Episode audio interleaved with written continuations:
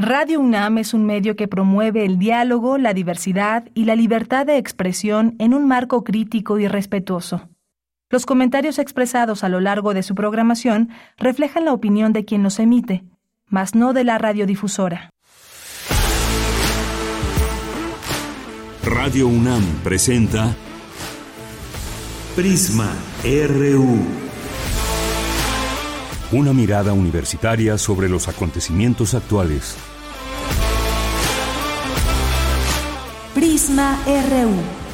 Relatamos al mundo.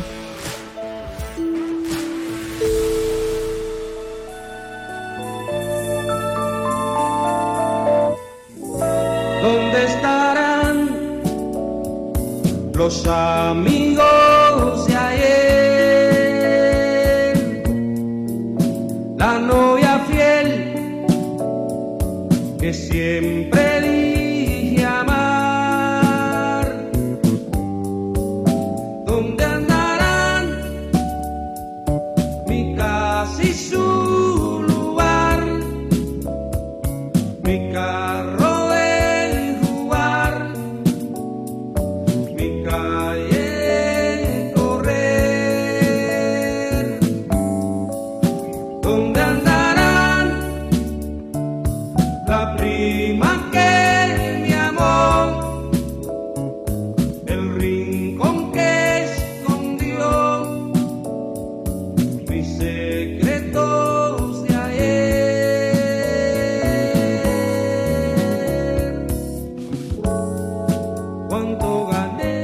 Cuánto gané, cuánto perdí, la voz de Pablo Milanés, una voz que se despidió el día de ayer a los 79 años, este cantautor cubano, uno de los fundadores de la nueva trova cubana, un movimiento musical surgido desde la revolución de Fidel Castro en 1959, murió en España, este cantante que se encontraba ya eh, hospitalizado, recibiendo tratamiento y pues hoy lo escuchamos aquí en Prisma RU haciéndole este honor en su nombre.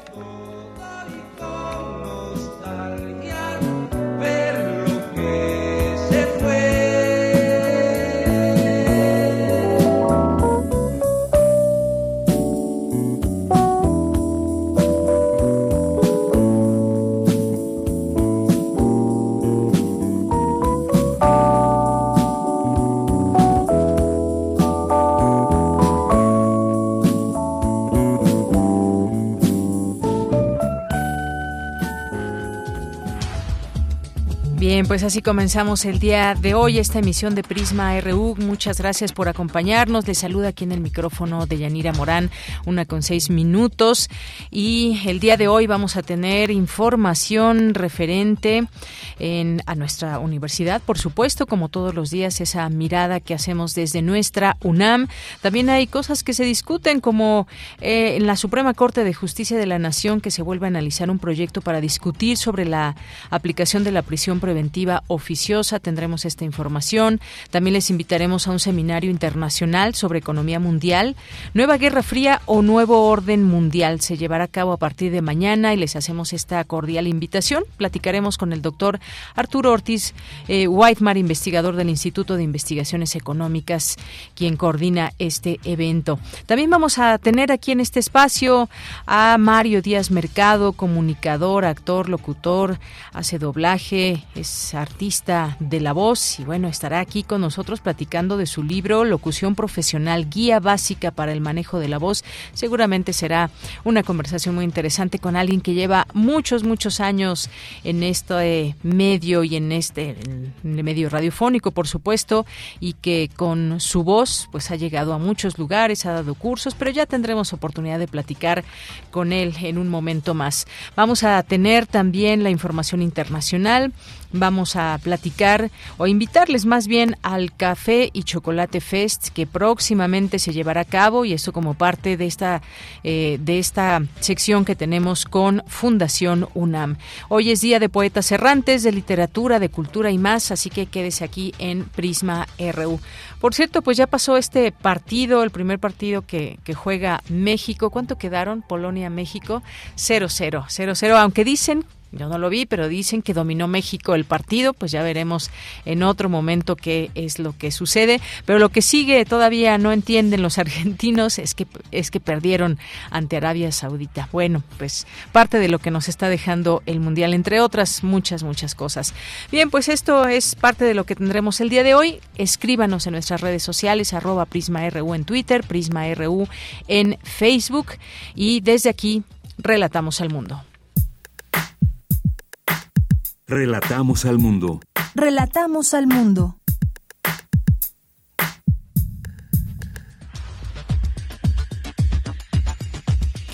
En resumen, en la información universitaria inicia el coloquio internacional Las guerras mediáticas en América Latina, actores, intereses y alternativas, organizado por el Programa Universitario de Estudios sobre Democracia, Justicia y Sociedad de la UNAM, que se llevará a cabo del 22 al 24 de noviembre con la participación de importantes referentes del periodismo nacional e internacional.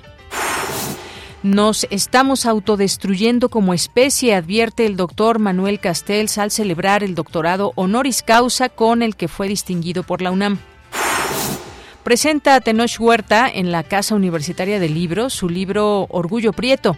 El egresado de la FES Aragón narra en su obra las vivencias y experiencias relacionadas con la xenofobia y reflexiones sobre las discriminaciones que viven los mexicanos por su color de piel.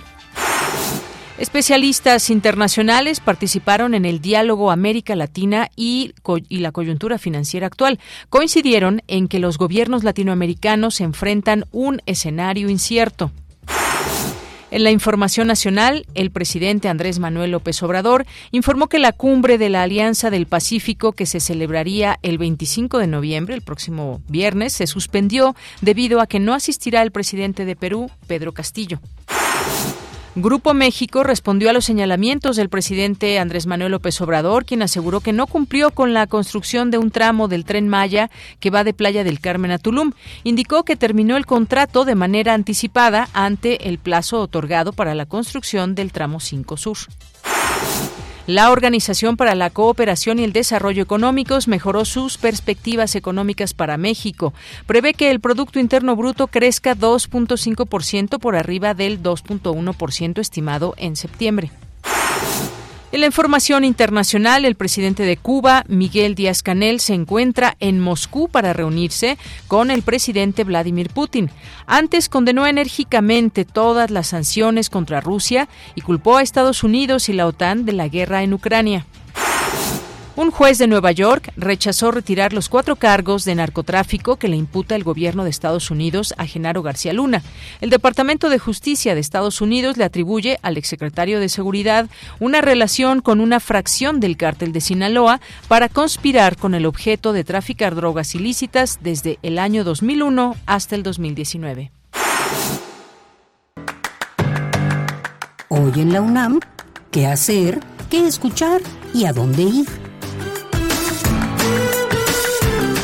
¿Sabías que en 2050 habrá el doble de habitantes en peligro por los efectos del cambio climático? En total serán cerca de 3 mil millones, alerta la COP27. Conoce más acerca de esta situación en el nuevo número de la Gaceta de la UNAM que nos presenta el tema No entendemos. Se extingue el mito de la adaptación infinita, donde además se alerta que estamos ante límites duros de aclimatación y en puntos calientes de vulnerabilidad. Y en la contraportada de la Gaceta podrás conocer el mundo maravilloso y horripilante de Guillermo del Toro. Recuerda que la Gaceta de la UNAM la puedes consultar de manera gratuita en el sitio oficial www.gaceta.unam.mx.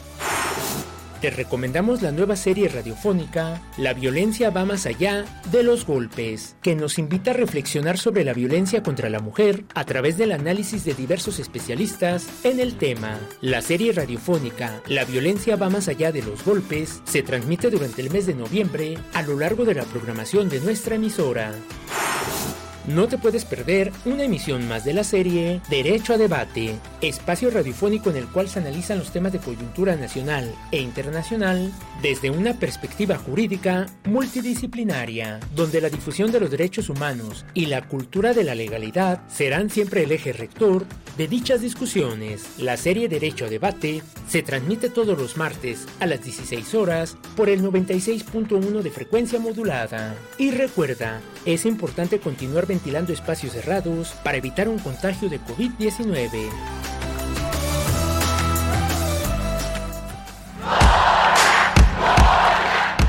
Campus RU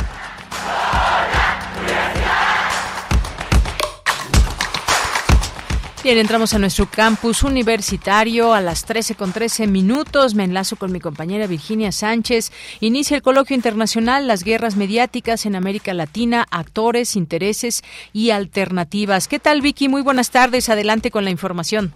Hola, ¿qué tal, Deya? Muy buenas tardes a ti y al auditorio de Prisma RU. Así es, del 22 al 24 de noviembre, diversas personalidades del ámbito del periodismo nacional e internacional, tanto público como privado, estarán compartiendo su análisis en el coloquio internacional Las guerras mediáticas en América Latina, actores, intereses y alternativas, organizado por el Programa Universitario de Estudios sobre Democracia, Justicia y Sociedad de la UNAM, que se estará llevando a cabo de manera presencial en el auditorio Alfonso Caso de Ciudad Universitaria. Durante la inauguración, John Ackerman, director de la entidad, resaltó que el nacimiento de los medios como un poder independiente surge como un poder frente al Estado, denunciando y enfrentando la censura, con una convicción y proyecto de tener medios desinteresados, es decir, objetivos, responsables, neutrales, como un contrapeso frente al Estado autoritario. Sin embargo, dijo en la actualidad, se ha demostrado que el papel de los medios es mucho más complejo que esto, y esto será el tema central del coloquio. Escuchémoslo. Debatir, discutir y entender el papel de los medios a favor y en contra de la democracia en la actualidad, en América Latina en particular, y México de manera muy específica. Nos hemos dado cuenta que la censura también la puede ejercer el sector privado, las corporaciones mediáticas. Los medios no son siempre autónomos, también sirven a intereses y tienen poderes económicos y financieros atrás de ellos. Evidentemente hay medios de Estado, pero también hay medios privados que también ejercen este tipo de control, de desinformación, de censura, que el poder contra el cual estamos luchando como demócratas y como pueblo no se coloca solamente del Estado, como se imaginaba en la época liberal, sino que el poder también se coloca fuera del Estado. Por su parte, la directora de la Facultad de Ciencias Políticas y Sociales, Carola García, destacó que para avanzar en la edificación de una democracia es indispensable modificar la vieja vinculación que por décadas se ha tejido entre el Estado y los medios noticiosos, principalmente en Latinoamérica. Escuchémosla. Los gobiernos en el poder suelen destinar importantes sumas de recursos públicos para pagar por difundir cierto tipo de contenidos y discursos. Los medios y las tecnologías de la comunicación e información, en primer lugar, no podemos perder de vista que defienden sus intereses comerciales. Y a partir de esa defensa muchas veces limitan el derecho que tiene la sociedad a saber lo que sucede en el ámbito político. Y no necesariamente buscan un compromiso con la democratización. Les hemos pedido a los medios muchas veces que más allá de informar, de hacerlo de cierta manera apoyen la democratización. A lo mejor les estamos pidiendo demasiado, algo que no han hecho, y también cuando le pedíamos a la televisión que educara. Si son medios privados, fundamentalmente tienen puesta la mira en un interés comercial primordialmente. Y ahora pues el coloquio inició con el diálogo magistral. Existen las guerras mediáticas medios golpes de Estado y censura en América Latina que aún se está llevando a cabo y donde participan Carlos Facio y Ricardo Rafael. Y a las cuatro de la tarde se llevará a cabo el primer conversatorio denominado La Cuarta Transformación y los Medios de Comunicación, Guerra Mediática o Intolerancia a la Crítica Periodística, donde estarás participando tú, Deyanira Morán, Juan Becerra, Fabricio Mejía, Rubén Luengas y este coloquio también pues señalarlo que concluye el jueves 24 con la conferencia magistral que ofrecerá la periodista internacional Ina Asinogenova. Y bueno, pues el registro, el programa completo y las transmisiones de este coloquio se pueden encontrar y se pueden seguir en las redes sociales del Programa Universitario de Estudios sobre Democracia, Justicia y Sociedad de la UNAM. Bella, esta es la información. Bien, Vicky, muchísimas gracias.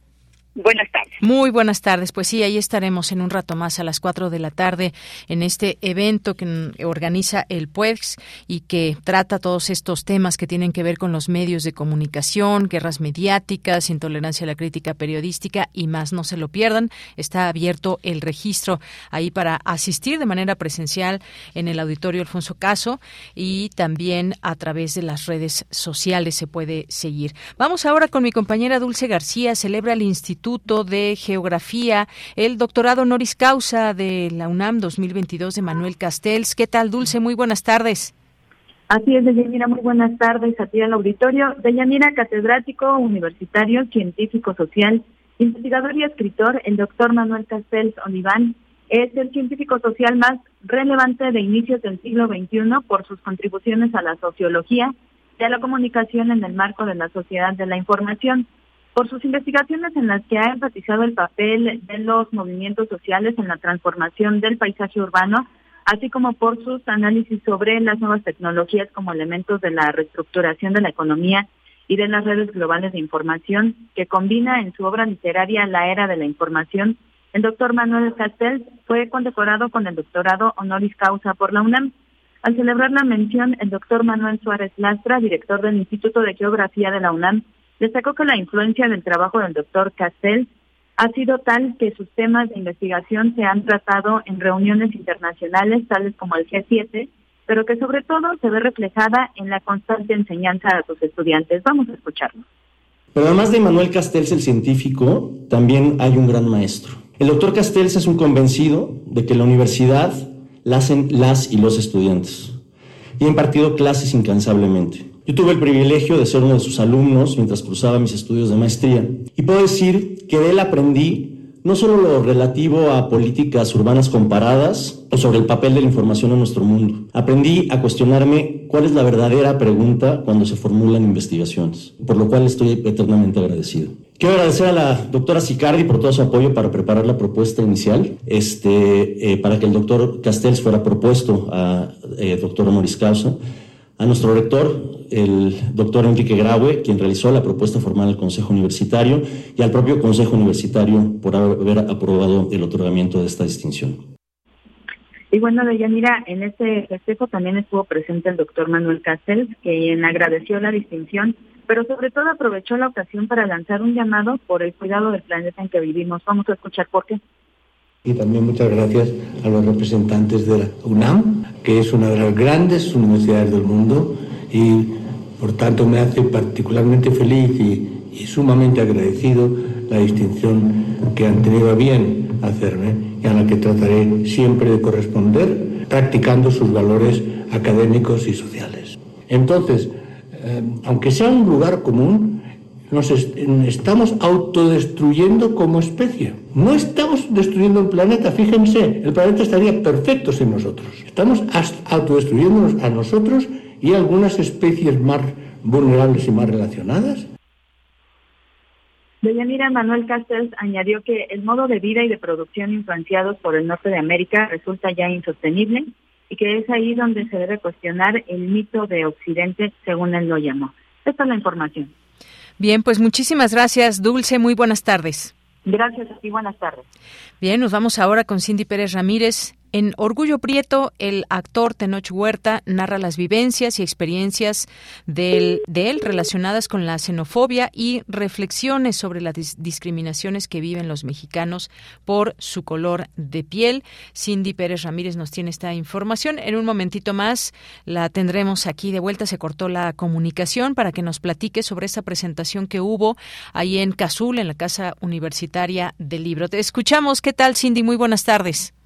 ¿Qué tal, Deyanira? Muy buenas tardes. Es un gusto saludarte a ti y a todo el auditorio frente a decenas de jóvenes reunidos en la Casa Universitaria del Libro. El actor y egresado de la Facultad de Estudios Superiores Aragón de la UNAM, Tenoch Huerta, presentó su libro Orgullo Prieto, en el que relata situaciones en las que ha sufrido actitudes racistas, las ha observado o incluso protagonizado, pero también da voz a otras personas.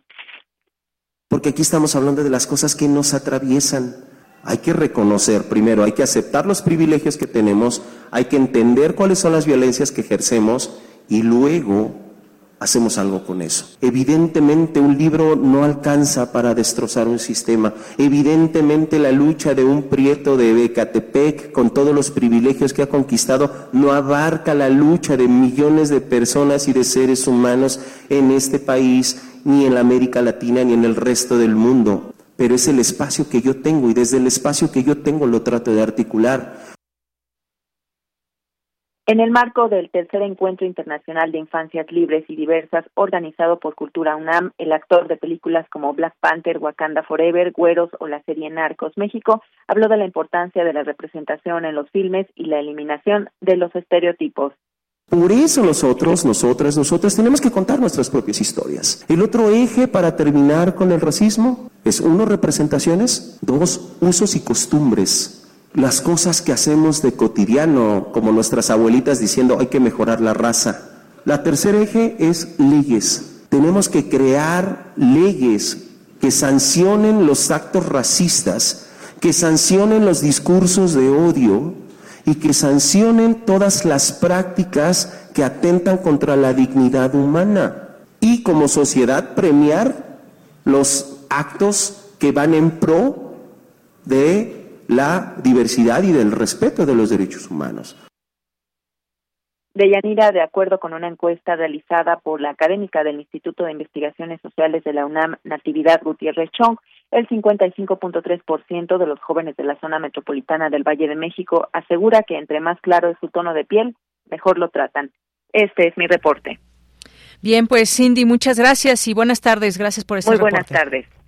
Bien, nos vamos ahora con otro tema porque hoy la Suprema Corte de Justicia de la Nación está analizando un proyecto para discutir sobre la aplicación de la prisión preventiva oficiosa en el país a partir de una segunda propuesta elaborada por el ministro Luis María Aguilar Morales. La dictaminación de este recurso legal en su forma automática podría cambiar. Luis Fernando Jarillo nos tiene los detalles de lo que está sucediendo. ¿Qué tal, Luis? Muy buenas tardes. Muy buenas tardes, Deyanira, a ti y a todo el auditorio de Este martes la Suprema Corte de Justicia de la Nación vuelve a discutir la constitucionalidad de la prisión preventiva oficiosa, después de que el pasado mes de septiembre los ministros no llegaran a ningún acuerdo para limitar esta figura cautelar, pese a que la mayoría mostró en su momento argumentos en contra de usarla de manera indiscriminada. Hoy se podría llegar a un consenso. El nuevo proyecto redactado por el ministro Luis María Aguilar propone una nueva interpretación de la palabra oficiosa, que signifique ahora la obligación de los juzgadores del país de abrir debate en todos los casos en que una persona puede estar eh, bajo esta medida, es decir, que deje de ser una medida automática. Escuchemos parte de lo que dijo.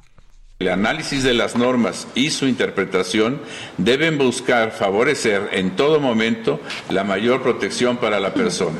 Esto significa que la protección más amplia de las personas solo se alcanza si la protección de sus derechos se logra de manera integral. Ahora bien, esa interpretación textual por la que se entienda que la prisión preventiva es automática sería contraria a los derechos humanos y generaría una tensión entre la prisión preventiva respecto del resto de derechos, principios y directrices de la propia Constitución. Afecta a las personas con mayores dificultades económicas. Esto es una medida que afecta a quienes tienen menos recursos, que viven con muchas limitaciones y cuyo acceso a una buena defensa se ve limitado. Esta discusión en la Suprema Corte se da a partir de la acción de inconstitucionalidad que presentaron 49 senadores de la oposición el 9 de septiembre de 2019 y la Comisión Nacional de Derechos Humanos cuando su titular era el maestro Luis Raúl González Pérez. Las acciones de inconstitucionalidad se promovieron luego de que la mayoría del Congreso aprobara reformas a leyes que significan que delitos como la defraudación fiscal hoy son considerados como delincuencia organizada y como delitos contra contra la seguridad nacional. Eh, con estos cambios, cualquier persona acusada por estos delitos eh, se le es dictada la prisión preventiva oficiosa. En su momento, los senadores de la oposición y la CNDH argumentaron que las reformas que aumentan los delitos por los cuales se dicta prisión preventiva oficiosa violaban el principio de progresividad, vulneraba los, los derechos de la seguridad jurídica, a la libertad personal, a la libertad de tránsito, al debido proceso legal y a la presunción de inocencia. Vamos a escuchar uh, de nueva cuenta al ministro Luis María Aguilar. La posible extensión del proceso penal ocasionaría en muchos casos el cumplimiento y hasta el exceso de las penas previstas. Por ejemplo, los delitos fiscales que son materia de esta acción de inconstitucionalidad prevén mínimas de tres meses. De acuerdo con el cuaderno mensual de información estadística penitenciaria nacional, 92.600 personas equivalentes al 40.8% de las personas en prisión se encuentran bajo proceso penal en prisión preventiva. Esto es, sin tener una condena que les hubiera permitido defenderse en un proceso contradictorio con las garantías del imputado. Es decir, el, ministro Luis eh, María Aguilar considera que la prisión preventiva oficiosa es una pena anticipada que incluso puede ser mayor a las condenas que podrían eh, suscitarse de estos delitos a los que se les acusa a, las personas. De aprobarse este proyecto no significaría la desaparición de la prisión preventiva ni la liberación inmediata de las personas que actualmente están en prisión, pues la declaratoria de invalidez no tiene efectos retroactivos automáticos. La primera vez que se discutió la constitucionalidad de esta medida cautelar, el Poder Ejecutivo cuestionó a los ministros. Escuchemos las palabras de Ricardo Mejía Verdeja, subsecretario de Seguridad Pública. La prisión preventiva oficiosa u automática pretende proteger a la víctima y a su familia de su agresor, evita que los presuntos delincuentes se sustraigan de la acción de la justicia o se den a la fuga, amenacen o atenten contra testigos durante las diferentes etapas del proceso si se elimina la prisión preventiva, como lo pretenden los proyectos hoy en discusión en la Suprema Corte, 92 mil personas que hoy están sujetos a prisión preventiva por delitos graves podrían solicitar mediante amparo ser excarcelados, con lo cual habría una gran, gran impunidad. Siguiente. Los ministros hoy analizan eh, este proyecto. En estos momentos cada uno de los ministras y ministros se pronunciarán al respecto y al final se votará. Este es mi reporte de Yanira. Bien, pues muchas gracias Luis Fernando. Un tema, pues sin duda una, una discusión amplia en un tema tan importante en los asuntos legales o en los enfoques legales que se puedan dar. Gracias. Hasta luego. Continuamos. Queremos escuchar tu voz. Síguenos en nuestras redes sociales. En Facebook como Prisma RU y en Twitter como arroba PrismaRU. Una de la tarde con 30 minutos. Damos la bienvenida en este espacio al doctor Arturo Ortiz Whitemar, que es investigador del Instituto de Investigaciones Económicas y coordina el 17 Seminario Internacional sobre Economía Mundial, la economía mundial pospandemia, nueva guerra fría o nuevo orden mundial. Bueno, pues doctor, bienvenido a este espacio. Muy buenas tardes. Muy buenas tardes, mucho gusto. Un gusto este... escucharle. Pues cuéntenos de este seminario.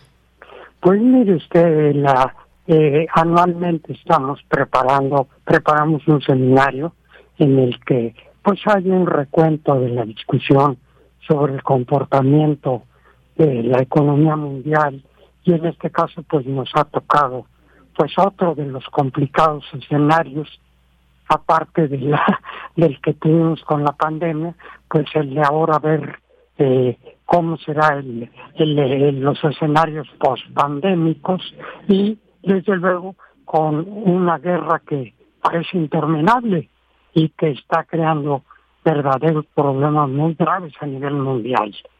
Eh, entonces, pues lo que pretendemos es eh, discutir este tipo de temas, invitar a algunos colegas y pues tratar de sacar alguna eh, conclusión respecto a las perspectivas que se ofrecen a corto y a largo plazo. Efectivamente, pues un tema muy interesante, muy eh, pues que nos, nos, nos genera muchas preguntas y nos dan ganas de escuchar qué se dice desde este seminario, porque pues este, esta eh, temática también de la pandemia, de la pospandemia, ahora llamada, porque ya la, la parte más fuerte y todo lo que dejó en la economía, pues se está reflejando ahora, cómo se vive ahora en esta pospandemia, qué pasa con la economía mundial, ¿Qué, quiénes van a participar, eh, va, se va a llevar mañana y el 24 de noviembre, 23 mañana, y 24. Mañana iniciamos. Mañana inician. Mañana y uh -huh. pasado mañana. Muy bien. pues son este eh, la conferencia magistral que vamos a llevar a cabo nosotros, pues va a ser referida a la eh, región de América del Norte, ahora vista como región eh, económica que este que dado que el fenómeno de la globalización ha sido un rotundo fracaso, pues los países se están juntando en regiones económicas y está, dan, eh, está dándose un proceso de, eh, de, de traslado de plantas de otros países hacia los países más cercanos, como es el caso de México, con muchas empresas que están norteamericanos que estaban en China o en, o en algunos otros países y que pues ahora con esta guerra se han complicado todo y, y que lo mejor que era era era lo lógico es era es tener a, la, a las plantas productivas cerca de sus mercados Así es.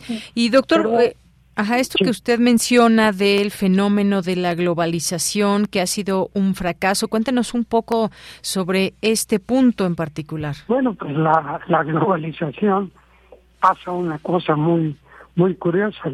Las este, ganancias de la globalización quedaron en manos de unos pocos, de unas pocas empresas y, y los este daños y las calamidades pues eh, se este se socializaron como es el caso de la pandemia no que nosotros no fuimos culpables de eso y pues la tuvimos que, que sufrir todos no y este es una un fenómeno de una pandemia globalizada.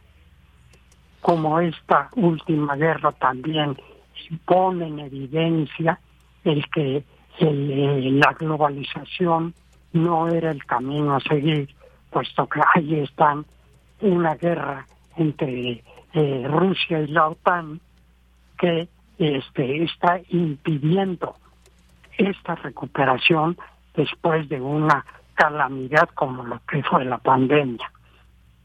Bien, y este punto que menciona también, doctor, esta guerra que está afectando a los países en un principio, pues bueno, es obviamente muy regionalizada, Rusia, Ucrania, como eh, todas las, digamos, eh, las acciones que se han llevado en contra de Rusia, eh, pues las, los quienes integran la OTAN, pero también está esta parte hacia cómo se se afecta a una región y al mundo. ¿De esto también se va a hablar en este seminario, doctor? Sí, claro que sí. Este, bueno, entre estos está una eh, conferencia magistral que va a, a brindarnos el doctor Alfredo Jalife, en donde se van a abordar todos estos temas muy actuales y con pues toda la elocuencia y información que tiene él. También existen otros compañeros de, este, de otras universidades que participan y que, pues, yo creo que es bueno el debate, es bueno que se escuche, es cuestión de que nosotros vamos a estar en, simultáneamente por YouTube, de tal manera que si eh, a alguien le interesa, pues nada más con que ponga sala de videoconferencias del IIE, pues aparece allí la conferencia y se puede oír en cualquier momento o ver en cualquier momento. Este, O sea que pues tiene una amplitud muy, muy este, muy importante, creo yo. Muy importante y todos estos temas que nos dice que seguramente será interesante conocer estas estos puntos de vista, estos análisis de quienes conocen de economía, expertos, porque también algo que tiene mucho que ver y que seguramente se tocará es pues una vez que terminó el periodo presidencial de Donald Trump en Estados Unidos y el estado que guarda la economía norteamericana hoy en día, porque se han visto también con muchas afectaciones, recesión, inflación. Esto también será muy importante comentarlo porque afecta también a una a una región. Pues, eh, todo todo esta inflación que se ha dejado venir a nivel mundial, pues es, es básicamente el centro de la de la discusión. pero este alrededor de esto pues existen también muchas posturas como la del Fondo Monetario Internacional que habla de una catástrofe mundial y qué es lo que tenemos que ver con cuidado porque no porque se ve que hay una eh, visión un poco oscura de, de lo que va a ocurrir en el 22 y en el 23 que eh, normalmente se debe a, a que el Fondo Monetario Internacional da este una serie de datos que aterran a la sociedad y que luego son mentiras. Luego cambian de pronósticos y ya se dice otra cosa. Todo esto yo creo que es lo que hay que ver. No hay que tener gran credibilidad hacia los pronósticos de estos organismos internacionales porque tras ello está la, conveniencia del gran capital. Yo creo que eh, hay que debatirlo y hay que esperar a que eh, el, el, mundo vea cuál de las dos este, eh, posturas, si la catastrofista o la más o menos este sobrellevable dentro de la economía mundial es la más viable. Efectivamente, pues doctor, yo le quiero agradecer el haber estado aquí en Prisma RU para hacernos esta invitación que dejamos también en nuestras redes sociales. Ahí pueden eh, checar el nombre completo, cómo, cuándo, cómo se registran y cómo ser parte de este seminario La economía mundial pospandemia, nueva guerra fría o nuevo orden mundial de voz de expertos. Dejamos esta invitación. ¿Algo más que quiera agregar, doctor, antes de despedirnos? Pues nada, que ojalá que, que pudieran eh, hay preguntas, hay este, eh, tenemos el chat abierto, entonces queremos participación y sobre todo pues que haya interés por porque la universidad participe en este debate. Claro, un debate, un debate nacional e internacional, por supuesto, que se abre todas estas posibilidades desde dónde mirar y con estas voces de expertos. Muy bien. Pues muchas gracias. Gracias a usted. Hasta luego. Le agradezco mucho, sí. Igualmente. El doctor Arturo Ortiz Whitemar es investigador del Instituto de Investigaciones Económicas, coordinador de este evento, sin duda muy importante todo esto que nos dice y además pueden hacer sus preguntas. Esto es una parte también que a mucha gente que participa en estos seminarios le gusta porque pueden llevar a cabo sus preguntas y pueden ser contestadas por los expertos, expertas que estén participando desde el Instituto de Investigaciones Económicas. Continuamos. Prisma RU. Relatamos al mundo. Bien, continuamos y vamos a nuestra siguiente charla. Ya está en la línea telefónica y me da mucho gusto recibirle a Mario Díaz Mercado, que, pues bueno, desde hace muchos años, desde 1973, se inició como parte del equipo del proyecto de innovador de radioeducación. Ha sido desde hace más de 50 años actor, locutor, presentador, narrador de audiolibros, conductor, entrevistador en radio, televisión y cine. Y bueno, pues ha impartido cursos de manejo de voz en instituciones académicas muy importantes, eh, Radioeducación, TV UNAM, Sistema Guerrerense de Radio y Televisión, el IMER, en fin, ha impartido también talleres de radio en la carrera de Literatura Dramática y Teatro de la Facultad de Filosofía y Letras de la UNAM y tengo un libro en mis manos que se llama Locución Profesional, Guía Básica para el Manejo de la Voz, de Plaza y Valdés Editores. Mario Díaz Mercado, un gusto tenerte en este espacio. Muy buenas tardes. Muy buenas tardes, Deyanira. El gusto es para mí eh, y para, bueno, los radioescuchas de Prisma que nos van a hacer el favor de escucharnos. Claro que sí. Además, bueno, déjame felicitarte porque sé que has ganado pues un premio muy importante, el Premio Nacional de Locutores. Vas a recibir próximamente en diciembre y pues muchas felicidades, ni más ni menos a una voz tan profesional como tú, de muchos años, con mucha experiencia y sobre todo con mucho conocimiento que repartes alrededor de pues todas estas experiencias, concursos, talleres que das a lo largo a lo largo de tu vida profesional. Muchas felicidades. No, pues muchísimas gracias, Deyanira. Sí, efectivamente, me acaban de comunicar hace unos días que el día 13 me entregan el premio nacional de la Asociación Nacional de Locutores por eh, mi carrera y por la publicación de este libro que esperemos algo eh, beneficioso y bueno eh, les ofrezca a los aspirantes a locución y a todos aquellos que quieren usar la voz de manera profesional. Muy bien, pues vamos entrando de lleno a tu libro porque es un, un, libro, es una guía que nos permite conocer los distintos aspectos de la voz, del lenguaje, de la comunicación, de la comunicación no verbal. Nos das aquí consejos, nos explicas y nos dices, sobre todo para quienes quieren ser locutores profesionales o quienes ya están incursionando y que pues pueden seguir aprendiendo porque no, no siempre lo hacemos desde un inicio de la mejor manera. Y creo que esto es de eh, pues con el paso del tiempo ir adquiriendo estos conocimientos. Cuéntanos pues cómo nace esta idea del libro y qué es lo que podemos encontrar en él.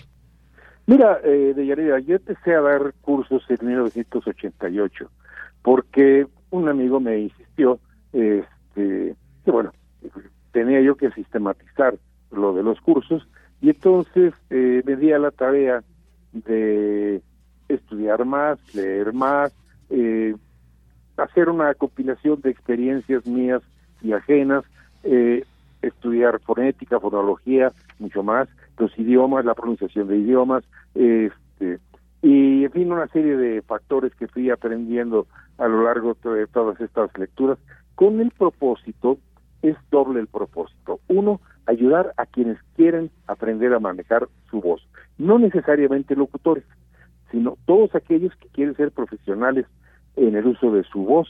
Eh, pueden aquí encontrar varios eh, ejemplos y, y, varios varios eh, temas que yo creo que les pueden ayudar. Hay aspectos de fonética, de fonología, la dicción, por supuesto, la respiración, que es capital, uh -huh. en fin, todo eso. Entonces, bueno, así fueron haciendo. Eh, yo lo empecé a escribir en el 2011 aproximadamente y eh, lo dejé abandonado un tiempo. Pero bueno, pues la pandemia no nada más nos trajo desgracias, sino también nos dio eh, que en qué pensar, en qué ocuparnos, porque pues estábamos eh, prácticamente sin hacer nada, uh -huh. eh, no podíamos ni siquiera ir a trabajar. Entonces me di a la tarea de retomar eso que había yo escrito, que ya prácticamente estaba terminado, uh -huh. y revisarlo, corregirlo, complementarlo, hacer una de las cosas más tediosas y aburridas que es la bibliografía eh, y entonces uh -huh. este bueno, ya quedó terminado eh, uh -huh. hablé ya a la editorial les interesó y eh, ya está el libro pues eh, a disposición de quienes lo deseen yo uh -huh. creo que va a estar ya en todas las librerías más o menos a partir de mediados de de diciembre y tal vez quizás en estas plataformas de compras por, por línea uh -huh. este, de Amazon, eh, seguramente estará allí. Claro. Entonces, bueno, el propósito fue, eh, por un lado, bueno, ayudar a todas las personas, como te decía, pero también eh, que sea esto un, una especie de llamada de atención a todas las carreras de comunicación y afines y a todos aquellos que de alguna manera tienen que hablar ante un público, uh -huh. eh, sugerirles que incorporen a su programa de estudios la, la materia de guía o de manejo de la voz. Porque Oye, esa es una gran idea. Parece mentira, pero en las carreras de comunicación sobre todo, y te puedo decir que hasta en las carreras de teatro uh -huh. de algunas escuelas no existe la materia de manejo profesional de la voz. Eh, lo dan a veces de una manera muy empírica, eh, como yo estudié la carrera de literatura dramática y teatro en la UNAM, uh -huh. eh, sé de lo que estoy hablando porque nos daban eh, unas clases muy elementales y que realmente no nos enseñaban ni a respirar, uh -huh. ni a hablar, ni a articular, o conocer los resonadores, cómo estaba nuestra anatomía, cuáles eran, en fin, todos los factores que se involucran en el manejo de la voz. Es por eso que me decidí a escribir este libro Ujú. con este doble propósito que te expresé. Muy bien. Oye, fíjate que yo no tengo otra cosa más que coincidir en la presentación que hace Enrique Atonal con algunas con algunas cosas que dice, por ejemplo, una buena locución se inicia con una buena lectura. La lectura en voz alta, la respiración y la coordinación de las ideas son indispensables para la comunicación, ya sea virtual o presencial, profesional o privada. La voz es un sorprendente instrumento mágico, sin duda alguna. Y fíjate, ya en esta, eh, eh, ya en la introducción de, del libro, eh, también podemos ver allí de qué trata y demás, pero empiezas con esto de voz, lenguaje y comunicación en este primer capítulo y, y yo quisiera aquí entrarle por aquí para poder preguntarte. Hoy en día podemos escuchar la más diversa variedad de voces, incluidas aquellas tipludas que taladran nuestros oídos. También podemos oír a locutores o conductores de programas con un registro agradable, aunque con ritmo y proyección monótonos y soporíferos.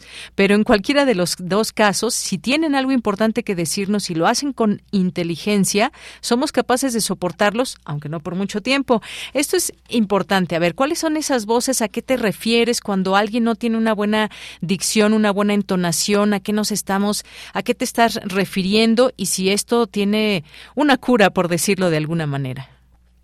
Mira, eh, hay personas eh, profesionales que han estado en los medios de comunicación o que están en los medios de comunicación y un ejemplo lo eh, tuvo Radio UNAM precisamente con el valedor, ¿te acuerdas? Claro que sí.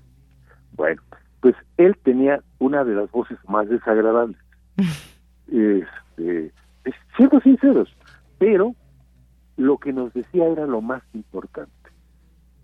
Y entonces, por eso es que tenía tantos seguidores y tenía tanto reconocimiento, porque sabía lo que decía y eh, tuvo pues una de las audiencias más numerosas que ha tenido Radio Universidad. Otra persona que también tenía un ritmo y una forma de hablar muy pausada y a veces eh, aletargada era, bueno, el maestro Granados Chapa, con todo respeto, que tenía el programa en la UNAM también, y Germán Dehesa, eh, que tenía una, una forma de hablar, bueno, su programa, tuvo un programa que se llamaba La Almohada, y yo creo que era soporífero, este, pero lo que decía era lo interesante, lo que nos mantenía despiertos, los que nos lo, que lo que nos mantenía atentos a lo que nos estaba diciendo, porque era el contenido lo que lo que suplía, digamos, esa deficiencia o esa carencia en la calidad del manejo de la voz. Entonces, a eso me refiero. Y quise poner estos tres ejemplos de personas eh, muy conocidas y reconocidas, eh, pero que sabían lo que nos estaban diciendo y no obstante que no tenían un apropiado o buen manejo de la voz. ¿sí? Pero eh, son, como dirían popularmente, garbanzos de a libra. No siempre se da esto. Entonces, eh, más vale que eduquemos la voz, pero también que llenemos la mente de riqueza para poder transmitirla. No es importante tener una buena voz, sino tener algo que ofrecerle al auditorio, algo que le enriquezca, algo que le favorezca en su desarrollo o le dé elementos para que tomen decisiones o se formen juicios, etcétera. Yo creo que eso es lo importante, el conocimiento y bueno, la voz, claro que es importante para poder atraer, pero no es lo único. Eh, Es, insisto, como decía Bertolt Brecht, no vale eh, nada más el medio, sino lo que se tiene que decir a través de ese medio. Efectivamente, coincido contigo y hay distintos elementos. En principio, esta, ¿qué tenemos que decir cuando nos sentamos frente a un micrófono o estamos parados frente a un micrófono? ¿Qué decir? ¿De qué se trata el programa? ¿De qué vamos a hablar? O bien cuando es una lectura, ¿cómo hacer esa lectura? Nos das aquí, por ejemplo, nos hablas de la respiración, muy importante Sí, pues, también. Es capital. Sin respiración no hay voz.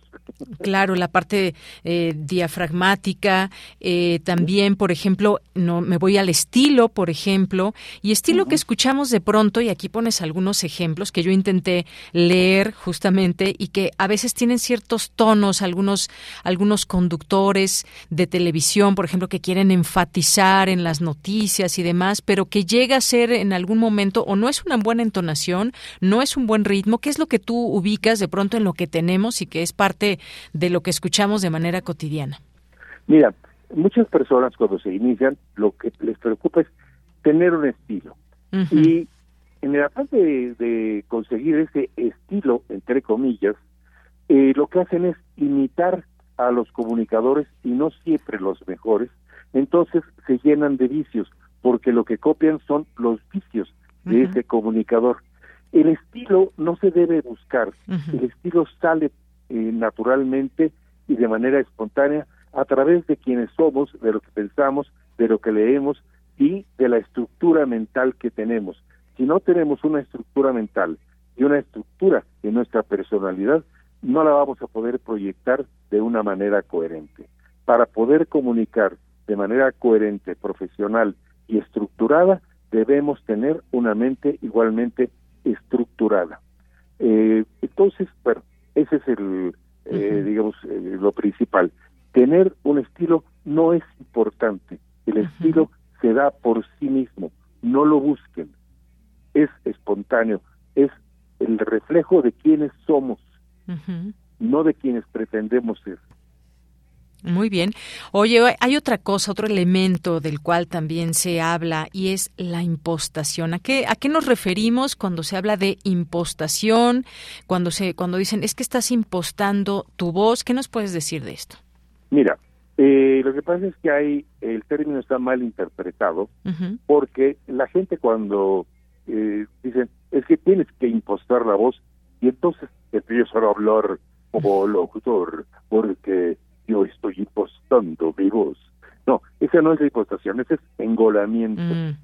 ¿eh? Ese es, y es un vicio también.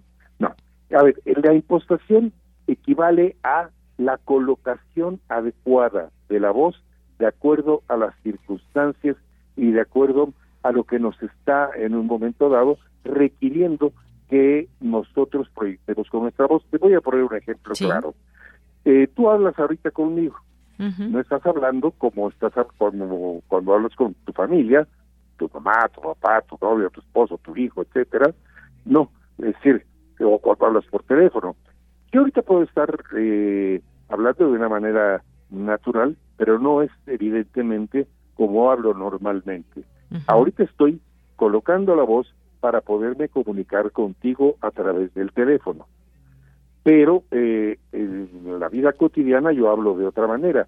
Y si se trata de interpretar a un personaje o de hacer una lectura noticiosa o comercial o eh, poética o narrativa, etcétera, porque hay muchas formas de lectura, tú tienes que impostar la voz de acuerdo a lo que te está requiriendo, lo que te está diciendo esa, ese texto o esa lectura que tienes que hacer, cómo debes proyectar tu voz, cómo la debes colocar para poder lograr una comunicación efectiva y que llegue a los oídos de manera adecuada de los oyentes. Bien. Oye, pues mm, este es otro de los elementos de los cuales nos platicas. Nos sigues dando ejemplos, lo cual me parece muy importante, porque cuando, cuando leemos, mira, hay una parte donde hablas de inflexiones, hiatos y sinalefas, y en donde de pronto en la lectura nos puede, eh, podemos hacer una muy mala lectura y de pronto decir, por ejemplo, el compromiso de las empresas consiste en actuar y bueno, no estoy separando las, las palabras. ¿Qué es lo que estoy diciendo? Si alguien que no, incluso que no, que está aprendiendo español, pues creo que lo vamos a poner en muchos aprietos porque no se están distinguiendo cada una de las palabras. Esta, ¿Esto a qué te refieres cuando hablas de inflexiones, hiatos y sinalefas? Mira, eh, las inflexiones son estos quiebres para poder separar pues, sobre todo los finales con los principios de las palabras, cuando se termina en una S o termina en una y la otra también empieza con una S o termina empieza con termina con una E y empieza con otra E, eh, tienes que hacer una, un quiebre y eh, a eso se le llama una inflexión. Eh, ¿Cómo estás sola? O como estás sola, como estás sola, y haces ahí una inflexión. Eh, bueno, ahora bien, ¿qué es un hiato? Un hiato es una pausa eh, imperceptible, debe ser imperceptible, para que la gente pueda escuchar lo que estamos tratando de decir de una manera adecuada, con una buena dicción. Y entonces, en eso que yo te estoy haciendo ahorita, es marcando los hiatos, es decir, ciertas, ciertos, eh, ciertas pausas. En términos de publicidad, muchas veces al hiato le llaman calderón. Eh, calderón es más usado en música, en los instrumentos, la, interpretación eh, de los instrumentos. Hay calderones que son pequeñas pausas entre una y otra nota, ¿no? A eso, bueno, a eso le llaman calderón en música. En el lenguaje es el hiato. Y la sinalefa es precisamente el unir el final de una palabra con el principio de otra. Y entonces, a veces quitas, por ejemplo, las preposiciones y no dices el, presi- el presidente de la República, sino dices el presidente de la República. Sí, me, me, me, me expliqué lo que quise decir. Es decir, o bien te comes preposiciones, a veces artículos, o bien unes dos palabras, como tú en la lectura que hiciste hace unos minutos. Este, y entonces eh, no sabes eh, realmente eh, lo que a veces eh, nos quieren comunicar, porque en lo que tratamos de traducir eh, lo que la persona con sinaletas leyó, ya perdimos el hilo de, de la información, de la historia o de lo que nos quisieron comunicar. Bien, pues todo esto podemos encontrar aquí en el libro, también ejemplos muy divertidos, por ahí tenemos uno, el de ¿qué queréis, conde, que hagamos con los presos que agarramos? Y bueno, pues si lo leemos mal... Ah, eso te lo puedo decir porque me lo sé de memoria. A ver, venga. encanta. Es, ¿qué queréis que hagamos, conde, con los con los bolos que agarramos? Cagalera los bandéis y no miréis lo que hago, que lo hago lo hago bien. Sorprendido me hay, yo meo como me plazca.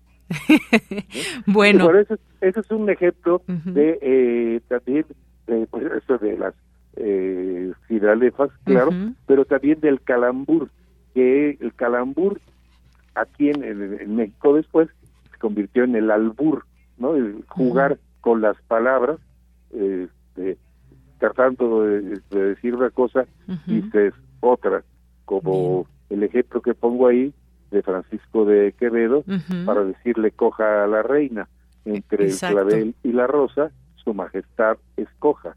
Está, está claro así de esta manera.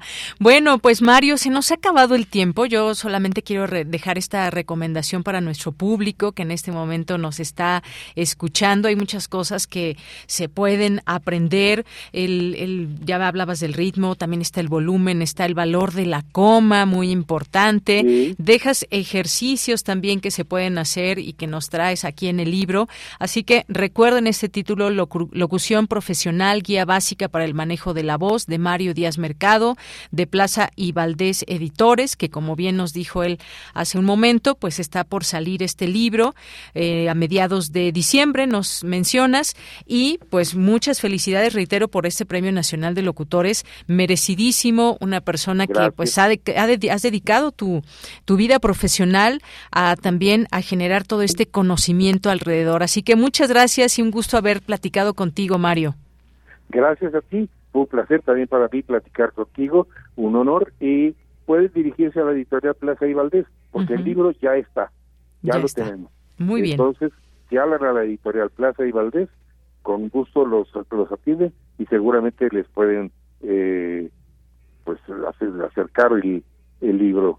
este, para aprender, aprender sobre la voz y dejamos esta propuesta desde aquí, ¿qué te parece? De que se incorpore, por supuesto, una materia en quien se quiere dedicar a esto desde que está en la eh, formación. Así que, pues muchas gracias, Mario. Al contrario, gracias a ti, Deyanira, y gracias también a Radio UNAM, a Carmen Limón y a todas las autoridades de Radio UNAM. Eh, un abrazo para todos, que son además compañeros y amigos. Gracias. También para ti, Mario. Hasta luego. Hasta luego. Bien, pues fue Mario Díaz Mercado, comunicador, actor, locutor, hace doblaje, artista de la voz. Con esto nos vamos al corte, regresamos a la segunda hora de Prisma RU.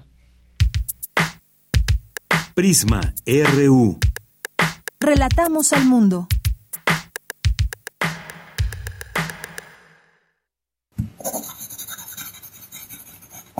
Un libro no termina con el punto final. No es solo la escritura y la corrección. Hay mucho más que un proceso creativo o un arranque de inspiración. Las palabras encierran conocimiento y cultura, pero también gustos y texturas. Los invitamos a probar los sabores y los saberes del lenguaje. Eso, todo eso, es lo que saben las palabras. Saben las palabras. El amor por el lenguaje en todas sus presentaciones. Con Laura García. Todos los lunes a las 18.30 horas.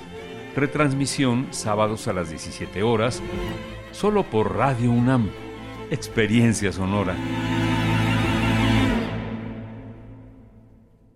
Si crees que la legalidad y la transparencia son valiosas para la democracia y para México, participa en el onceavo Seminario Internacional Estado de Derecho y Combate a la Corrupción en América Latina, que se realizará del 1 al 3 de diciembre en el marco de la Feria Internacional del Libro de Guadalajara 2022. Conoce los detalles en www.congreso.rendiciondecuentas.org.mx o en el stand del INE dentro de la feria, donde encontrarás publicaciones gratuitas. Mi INE es valioso porque mi INE nos une. Las modas vienen y se van. Y hoy, el cristal o metanfetamina está de moda. Pero lo que viene y no se va son sus efectos dañinos. El cristal quita el hambre y el sueño, provocando alucinaciones y psicosis. Es muy agresivo para el cuerpo y la mente. Ahora el narco le añade fentanilo para engancharte desde la primera vez. Y el fentanilo mata. No te arriesgues. Si necesitas ayuda, llama a la línea de la vida 800-911-2000. Secretaría de Gobernación. Gobierno de México. Porque tu opinión es importante, escríbenos al correo electrónico prisma.radiounam@gmail.com.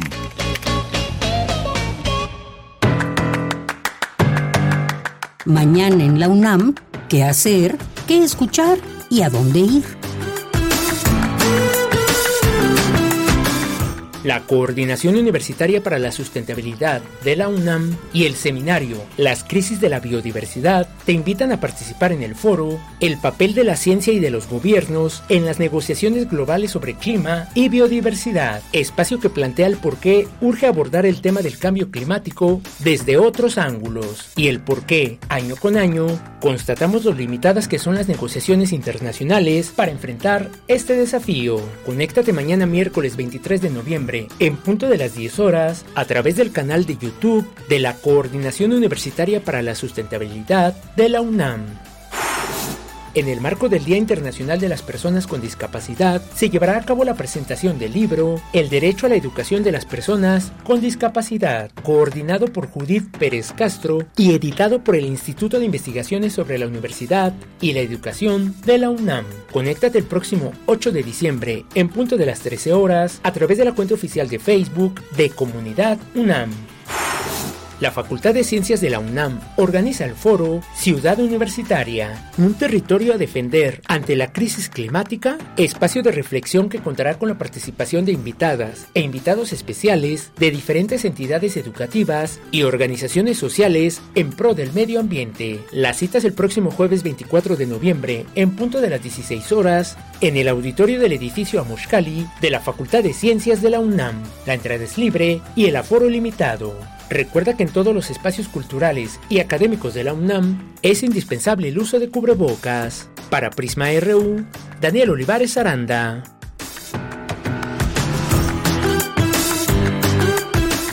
Bien, pues estamos de regreso aquí en esta segunda hora de Prisma RU. Muchas gracias por su atención y por estar sintonizándonos en su radio en este momento, en su casa, en el trabajo, en la oficina, en el automóvil. 96.1 de FM es nuestra frecuencia, www.radio.unam.mx es nuestra página de internet y gracias a las personas que se están comunicando en nuestras redes sociales y a las que siempre nos gusta enviarles saludos, abrazos y muchas gracias por su participación. Jorge Fra, muchas gracias. Carmen Valencia, David Castillo, qué excelente entrevista. No, más bien es una excelente conversación. En cuanto tenga oportunidad, será el primer libro que compre. Pues sí, aquí, aquí está este libro, David Castillo Pérez, con mucho gusto y qué bueno que te gustó esta entrevista y gracias a lo que lo que mencionas, gracias por lo que toca a mí. Eh, Curry 148, Eduardo Mendoza también, muchas gracias. Eh, Andrew Phillips, Edgar Bennett también, feliz día del músico. Pues sí, feliz día del músico a todas las y los músicos en este país, en el mundo. Sin la música, sin la música, pues no, no, no, no tendríamos ningún tipo de felicidad, no seríamos nadie sin la música. Sergio AM, también muchas gracias. Aquí su saludo, refrancito. Muchísimos saludos, buena tarde, qué agradable charla y buena cadencia de voz de Mario Díaz Mercado. Debo decir y no porque Deyanira conduzca el programa, pero me parece una voz muy agradable, con timbre y sobre todo comentarios y contenidos más enriquecedores. Pues muchas gracias, refrancito, por los comentarios. Sergio, Instituto de Investigaciones Económicas, les mandamos muchos saludos a todos y todas quienes trabajan ahí y este esfuerzo que hacen de este de estos trabajos como este seminario de la economía mundial post pandemia, nueva guerra fría o nuevo orden mundial. Que todo esto, fíjense, todas estas voces que se acercan desde estos seminarios que eh, nos llevan a entender también nuestra realidad. Es importante que si queremos estar informadas, informados, pues no solamente a través de las noticias, sino también a través de estos análisis que desde la UNAM es un gran ejemplo para entender y comprender nuestra realidad. Eh, Darrell Horstad también, Susan Dolan, muchos saludos. Eh, Alma Rosa Luna, saludos para todo el equipo Prisma RU. El día de ayer busqué el libro en librería Péndulo, no lo tienen registrado. Esperemos la llegada de este gran libro. Felicidades a Mario Díaz Mercado. Muchas gracias, Alma Rosa Luna. Eh, Susan Dolan, también decíamos. Martelena Valencia, saludos a Mario Díaz Mercado. Lo escuché los años 70 en Sinapsis, era imprescindible escucharle. Ahí presentaba a Palomo Gavinares Ochoa, eh, Pablo Rodríguez y Silvio, Silvio Milanés, así le decía él a Clara. Muchas gracias, Martelena Valencia, el jardinero Dan también, muchas gracias, Abel Fernández, eh, César Soto, David nos dice, bueno, muchas gracias aquí por los comentarios, Guerrero también, muchas gracias, Mario Navarrete Real, gracias también, Jorge Morán Guzmán, propongo Yolanda para recordar el, al gran Pablo Milanés. Si nos da tiempo al cerrar, Jorge, muchas gracias, una, bellísima canción. David Castillo, gracias por la invitación, mucho más por la canción de entrada. Hasta siempre, querido Pablo Milanés. Y bueno, pues sí, efectivamente, después de que los grupos rebeldes liderados por Fidel Castro derrocaron a la dictadura de Fulgencio Batista en 1959, pues floreció este movimiento cultural arraigado en las ideas del socialismo y pues de ahí Pablo Milanés creció como uno de los pioneros de la nueva trova, una corriente muy asociada a la creciente ola izquierdista en América Latina y cuyas canciones a menudo criticaban la política estadounidense hacia la región. Y bueno, pues después Pablo Milanés también hizo algunos comentarios, algunas críticas, que, ella, que él veía algunos errores que pudieran estarse cometiendo eh, desde el gobierno eh, cubano, pero pues finalmente mantuvo esta relación y sobre todo, y sobre todo también, pues este público que siempre que siempre le, le, dio eh, un aplauso, que le dio también mucho a Pablo Milanés y por supuesto de él hacia su público también. Gracias eh, por sus comentarios. Rosario Durán Martínez también, muchos saludos. Jorge Morán Guzmán, escuchando la marcha de nuestro mundo. Un cordial saludo para todos. Para ti también, Jorge, muchas gracias por siempre estar aquí presente. Carla Daniela Alfaro Tapia, eh, muchas gracias y les mandamos saludos a quienes se sigan incorporando en estos mensajes aquí en redes sociales. Y nos dice que no, con una canción fue suficiente. Ya hicieron también homenaje en primer movimiento. Pues muchas gracias aquí al Zarco eh, que nos hace este comentario y a las personas que se sumen a nuestros amigos y amigas del CIAL CUNAM que también nos hacen una invitación a un evento. Aquí, por aquí les vemos y también les apoyamos con un retweet. Zacarías Miguel Alonso, qué padre entrevista y qué interesante libro. Muy buenas tardes. Gracias, Zacarías Miguel Alonso Rosario, también escuchándolos desde las oficinas de Metepec. Pues muchos saludos hasta Metepec. Rosario, muchas gracias. Y aquí, pues le seguimos leyendo con muchísimo gusto. Nos vamos ahora, nos vamos ahora con la información. Con Cristina Godínez, académicos analizan la situación económica, política y social de América Latina. Adelante, Cristina. Hola, ¿qué tal, Deyanira? Un saludo para ti y para el auditorio de Prisma RU al participar en el diálogo América Latina y la coyuntura financiera actual, organizado por la Red de Economía Fiscal, Financiera y Monetaria y el Instituto de Investigaciones Económicas de la UNAM, César Duarte Rivera, investigador de económicas, expuso que los procesos inflacionarios que se presentan en la mayor parte del orbe producen consecuencias negativas importantes y en América Latina esa incertidumbre se profundiza por el factor político y el cambio de gobiernos en los últimos años que nos tienen la expectativa de qué pasará. Para Mónica Meireles del Instituto de Investigaciones Económicas hay una extensión del dominio de la incertidumbre a partir incluso de la crisis financiera del Atlántico Norte de 2007-2008, a lo que se sumó la pandemia de la COVID-19. Ante ello, las respuestas en América Latina en términos de política pública anticíclica fueron apáticas e insuficientes para atender una crisis tan brutal dijo que el cruce economía-política es fundamental para entender y ubicar qué significa la incertidumbre y deseó que la segunda oleada progresista del siglo XXI en la región pueda hacer más de lo que hizo la primera, que no consolidó avances en el terreno social. Por último, Adela Quintana, de la Universidad Autónoma de San Luis Potosí expuso que México experimenta un proceso interesante en los últimos meses, resultado de las afectaciones en las cadenas de valor globales de suministro que han sido dañadas por la pandemia, ya que en Asia aún luchan con el confinamiento, por lo que algunas empresas decidieron buscar la reubicación y consideraron América Latina para ese objetivo, lo cual trae oportunidades de crecimiento. Concluyó que en esta región del planeta los gobiernos tendentes a la izquierda generan un bloque y una oportunidad, pero no hay que perder de vista que se sigue manifestando una polarización en lo político y en lo económico. Deyanira, este es mi reporte. Buenas tardes. Gracias, Cristina. Muy buenas tardes. Vamos ahora a la información internacional a través de Radio Francia. Relatamos al mundo. Relatamos al mundo.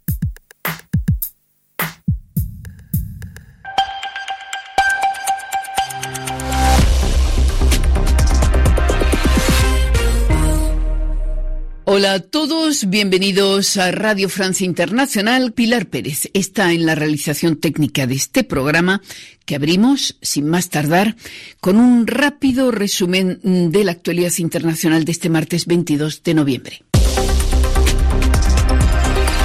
Carmele Gallubo. El Mundial de Qatar nos dio hoy su primera gran sorpresa. Argentina, uno de los favoritos, cayó ante el equipo de Arabia Saudita que se impuso por 2 a 1. Un batacazo histórico, según el diario Clarín en Buenos Aires, mientras que la Nación afirma que la selección argentina quedó envuelta en una tormenta de arena. Declaración del astro Leo Messi en Doha tras esa estrepitosa derrota. Sabíamos que era un equipo que, que si lo dejaba jugar, jugaba bien.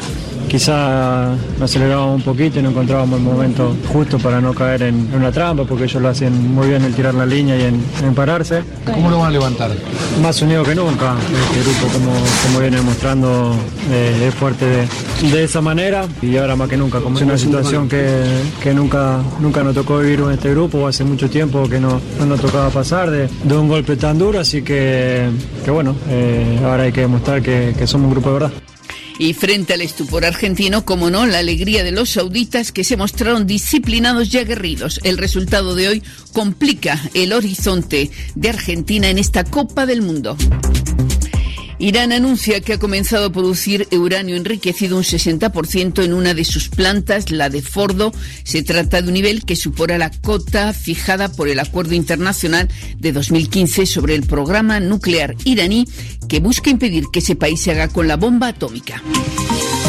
38 personas murieron y otras dos resultaron heridas en el incendio de una fábrica en el centro de China, informan las autoridades chinas que acusan a los empleados de mala manipulación en un trabajo de soldadura. Mientras la capital, Pekín, registra un nuevo récord de casos de COVID que han pasado de 621 contabilizados el domingo a 1.438 hoy. Resultados se multiplican las restricciones en la ciudad.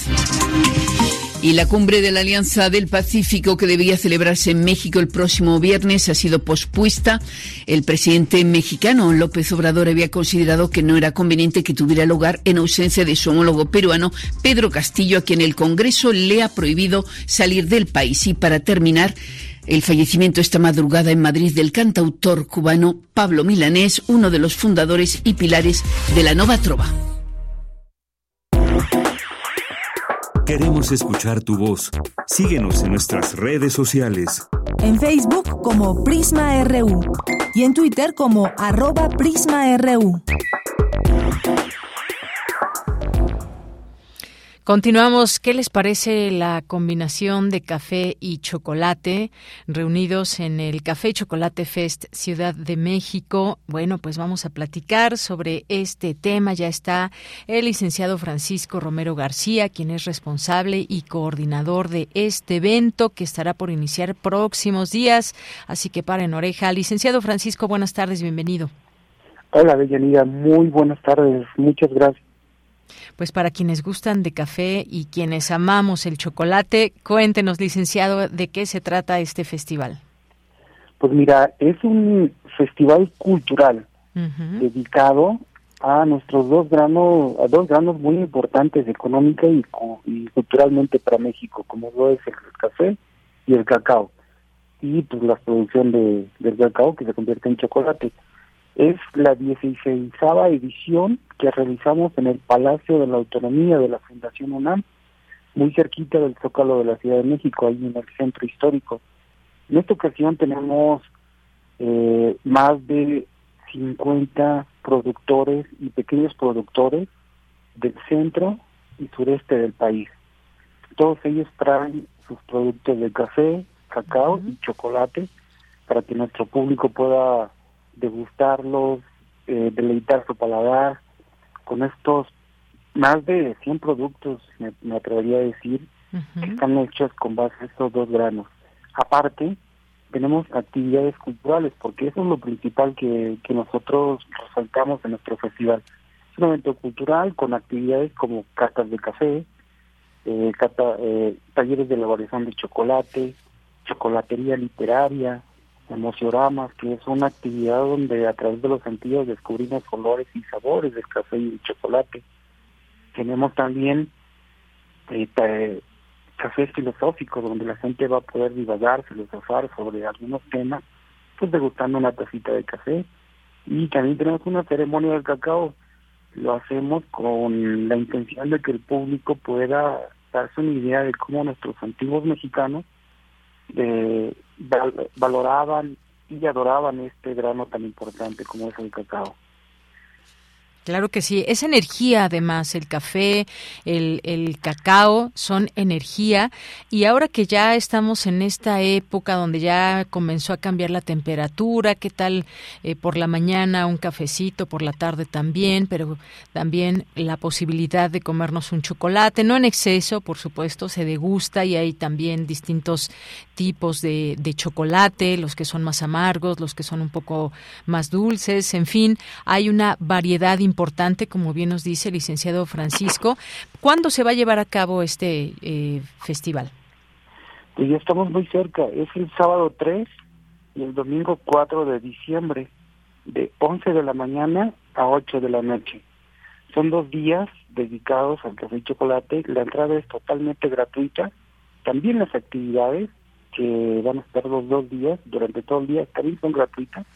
Se tienen que inscribir con nosotros el mero día de la, del festival. Sí. Y bueno, se nos dio algo también muy importantísimo. También tenemos sorpresas para nuestros amigos. Tenemos eh, música en vivo. Tenemos un tenor, tenemos música de cuerdas, donde la gente va a poder eh, disfrutar sus bebidas o sus productos con café y chocolate y escuchando música También tenemos, tenemos personajes como eh, de, la época navideña para que la gente pueda interactuar con ellos y tomarse fotos. Es un evento totalmente mm, gratuito para toda la familia. 3, 4 de diciembre, de 11 de la mañana a 8 de la noche, en el centro en el Palacio de la Autonomía, perdón, ahí en el centro histórico, muy juntito del Templo Mayor, muy bien, bueno, pues dejamos esta invitación y además estas actividades, música ya nos ya nos dice el licenciado que también se va a poder disfrutar en este marco.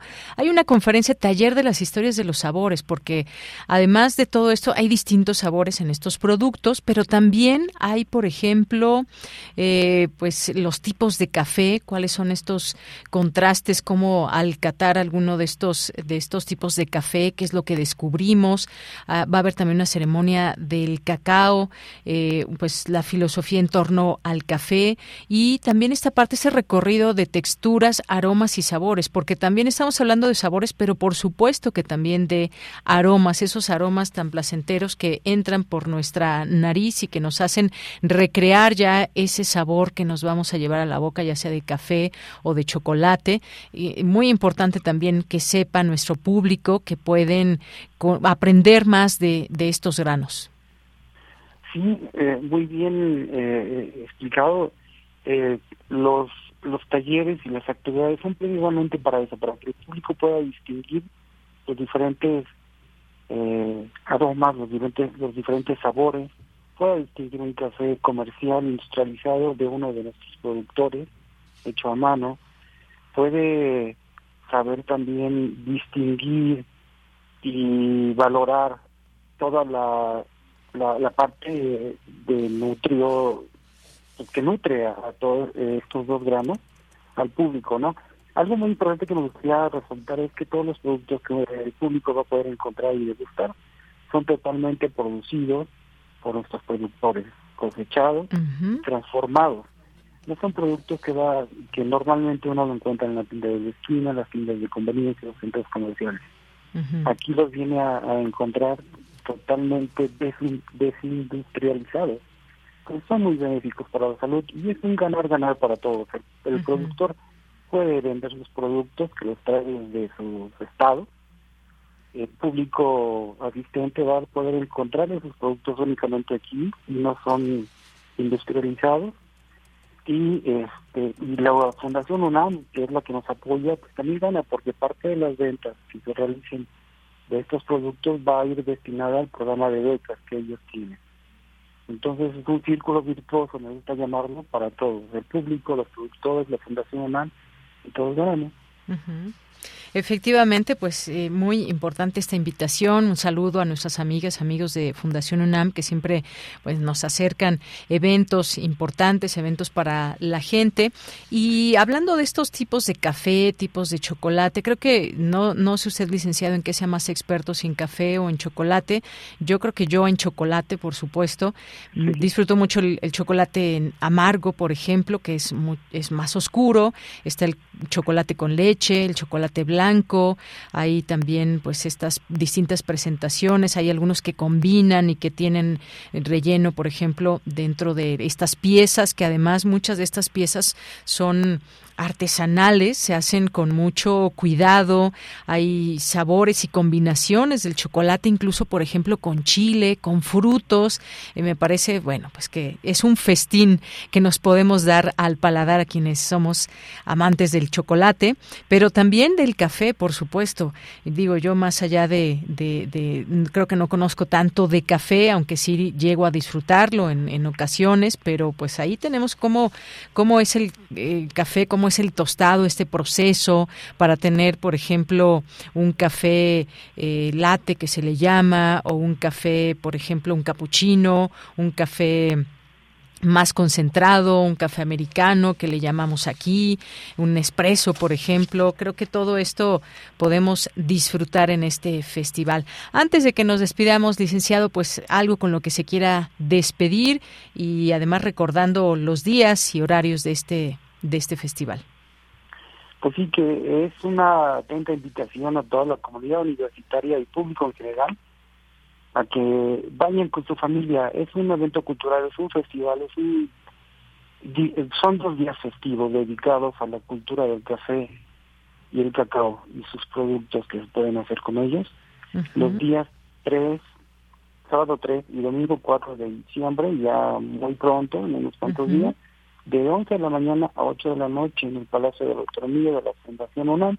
Muy bien. A un ladito de la calle Moneda del Palacio Nacional, junto al Templo Mayor y a dos cuadras del Zócalo de México. Es muy accesible el, el, camino para poder llegar a este Palacio de la Autonomía. Aparte es una, un recinto histórico, ahí se la autonomía precisamente de la Universidad Nacional. Entonces, y también funciona como museo, entonces aparte de disfrutar de todos los productos y las actividades, pues van a poder apreciar y admirar el conocer el Palacio de Autonomía que, pues tiene mucha referencia histórica. las actividades y la y la entrada son gratuitas para todas las edades, también las actividades para todas las edades van a poder saber cómo preparar estos dos productos tan importantes y no en exceso, como bien dice, pero sí van a poder conocer sus beneficios para la salud.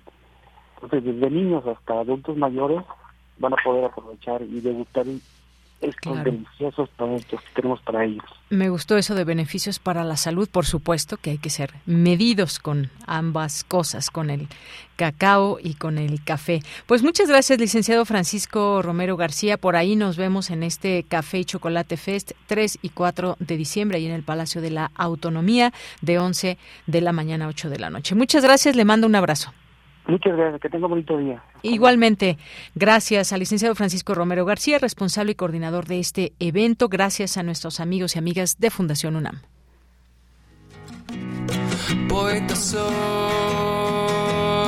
errando voy, buscando el sonido que dejó tu voz, mi corazón alcanzando el tuyo es un destino decidido, escúchame. Poetas errantes. Bien, ese espacio de poetas errantes ya estamos aquí y hoy nos acompaña Tana Ramos, ya está en la línea telefónica. Siempre un gusto saludarte. Tana, buenas tardes. Hola, ¿qué tal, Deyanira? Ya hacía un gusto, ya tenía rato que no estaba aquí con ustedes. Sí, ya te extrañábamos. Pero cuéntanos, Tana, ¿qué vamos a escuchar el día de hoy aquí en Poetas Errantes? Ay, pues hoy es una cápsula muy especial para mí. Se llama Mi abuelo es lluvia. Se llama así por un poema de A.E. Quintero, es un poeta mexicano y es parte de una colección que se llama Porque a veces el corazón se siente como ir montado en un caballo. Entonces, a partir de ahí surge el nombre y es una cápsula sobre mi abuelito. Su nombre es Serapio Ledesma y es un homenaje a su vida. Él ahorita tiene 93 años, entonces yo sé que cinco minutos no bastan para las experiencias de toda una vida como la de él, pero está construida a partir de unas grabaciones que le hice en la pandemia en 2020, cuando apenas empezaba el virus y pues espero que la disfruten mucho.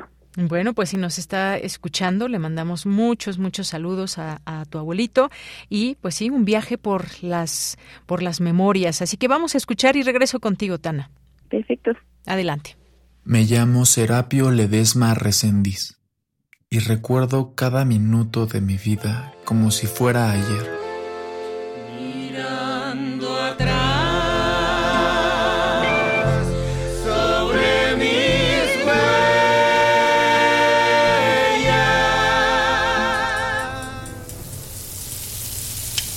Nací un 14 de septiembre de, de 1929.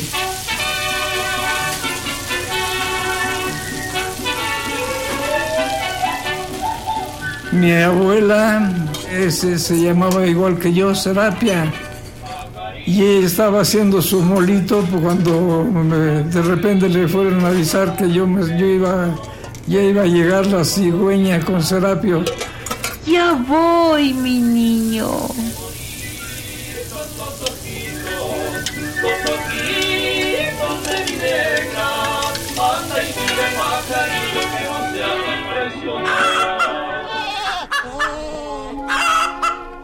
Nací en una ranchería que se llama Bañé, en ese entonces municipio de Polotitlán.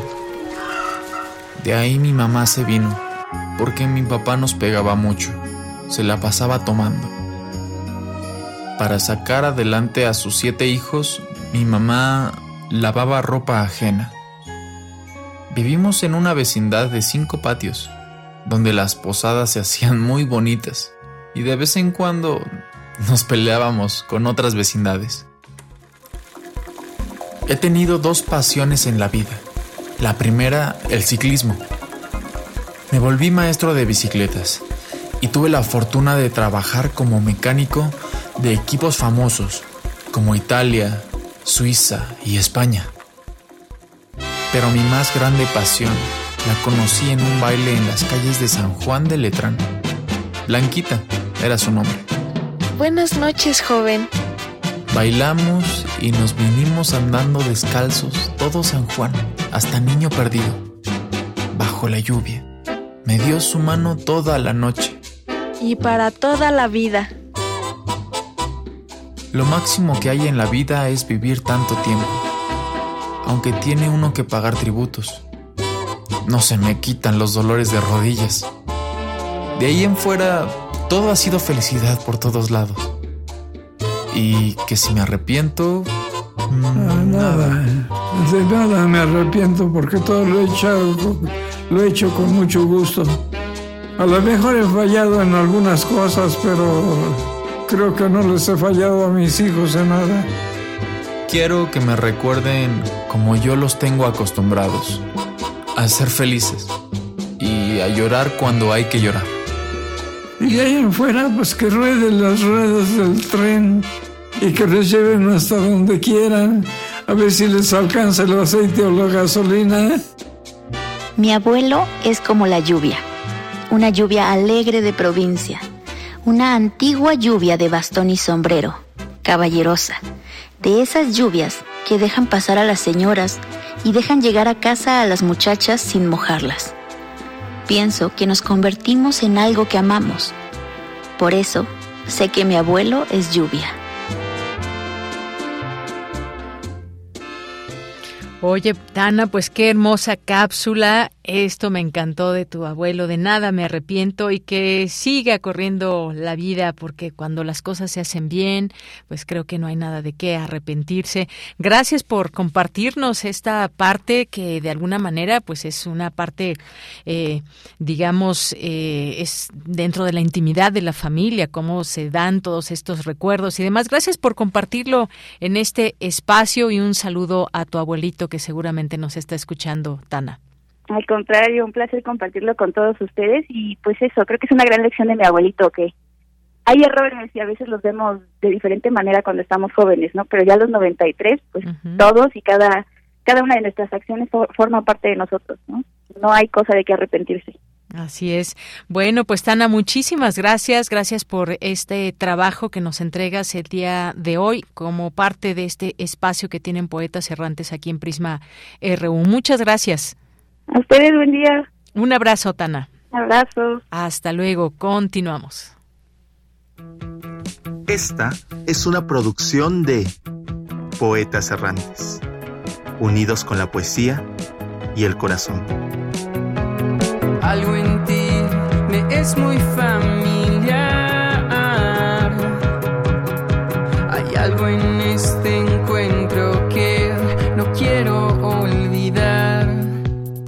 Soy.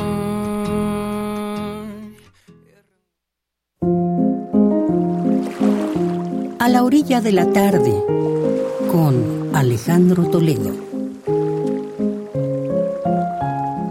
Bien, pues ya ahora estamos en este espacio de literatura. Nos acompaña Alejandro Toledo, como cada 15 días lo hace en este espacio. ¿Qué tal, Alejandro? ¿Cómo estás? Muy buenas tardes. ¿Qué tal, Deyanira? ¿Cómo te va? Muy bien, pues me dejó aquí pensando esta cápsula de los poetas en los recuerdos y de pronto pues en las biografías que se hacen desde la literatura, qué recuerdos imprimir en los libros y más. Pero adelante Alejandro. Sí, pues alguien que tiene una muy buena biografía, que es Max Aub, que es un hombre que nació en París, que tenía un padre alemán, madre francesa, y llegó a México por la por la guerra civil española, ¿no? Mucho tiempo recibió en España desde muy joven decidió escribir en, español y así es como este, hizo una obra que es, que es muy muy amplia es novelista es dramaturgo es ensayista y este pues fue director de, Radio DAM, entre otras entre otras cosas. Él, creó la colección Voz Viva de México con la, con la UNAM entonces ahora la, la universidad como que le devuelve algo, digamos, de todo eso que dio Max a, nuestra universidad con esta edición, que es una edición muy, muy hermosa, que se llama Crímenes Casi Inéditos, Max en la revista de la Universidad de México, que es una antología de colaboraciones este, del, escritor en, precisamente en la revista de la Universidad de México. ¿no? Entonces, es un libro amarillo muy bien diseñado, este me parece que ganó un premio también hace, hace, poco, yo lo vi en la, en la librería de del, del, campus central, y pues atrae desde, desde sus, digamos, su, forma física y, y también este cuando uno lo lee por, la, la buena prosa que, que tiene, ¿no? Es, es un libro no misceláneo porque está formado por dos secciones, una de artículos o ensayos y otra de algo que, que llaman varia invención.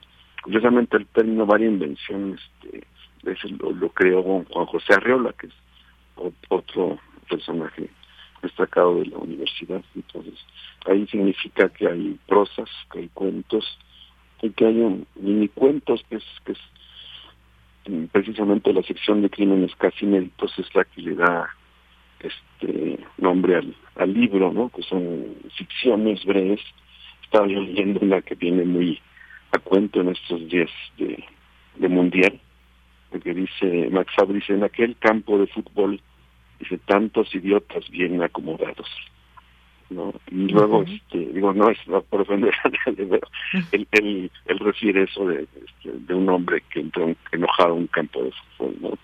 También hay un cuento que me, que me pareció como oportuno, una mujer que se sube a una a, un autobús en el circuito Colonia, dicen, en el, autobús de circunvalación, y le dice a los hombres, dice, ustedes no son mujeres y además no viajan en camión, no saben lo que es que le metan a una la mano, dice. Pero ese tipo se pasó de la raya, dice. Por si acaso me lo volví a encontrar, me llevé un cuchillito filoso, eso sí, solo quería pincharle, pero entró como si fuese en manteca, puritita manteca de cerdo, dice. Era otro, pero se lo merecía igual que aquel. Entonces hay creación literaria, digamos, hay prosas, hay, hay ficción y hay artículos, por ejemplo uno que se llama El volver del entierro de Cernuda, otro sobre la muerte de, Remedios Varo, ¿no? Y, lo que encontramos es una un gran prosista. Supongo que el, hecho de vivir en México le modificó, digamos, un poco los, los ritmos que traía de España pero este se vuelve como una combinación, digamos, entre los ritmos españoles y los ritmos mexicanos, si hubiera, si hubiera tal cosa, y encontramos a un, a un muy buen prosista, digamos, alguien que es amable, que es eh, divertido, que es también muy sagaz.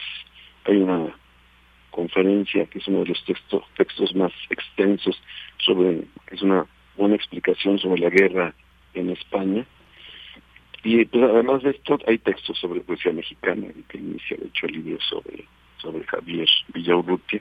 Entonces tenemos una, una edición, insisto, muy bien diseñada, muy agradable, un libro que, que puede uno este tomar en las manos, doblarlo, este, acariciarlo, es, un, es un objeto bello en sí mismo y este dedicado a un, a un buen escritor, buen, muy buen prosista, un tipo por lo que se ve amable y este y de una de una gran inteligencia entonces están esos esos dos esas dos formas de leerlo a través de sus artículos de sus ensayos y por sus, sus creaciones digamos sus ficciones publicadas en los años 50 60 en la en la revista de la de la universidad entonces antes de que vayamos de vacaciones y que cierren las librerías universitarias, yo recomiendo tenerlo, es, es, un libro que, sabrán apreciar los que conocen del trabajo editorial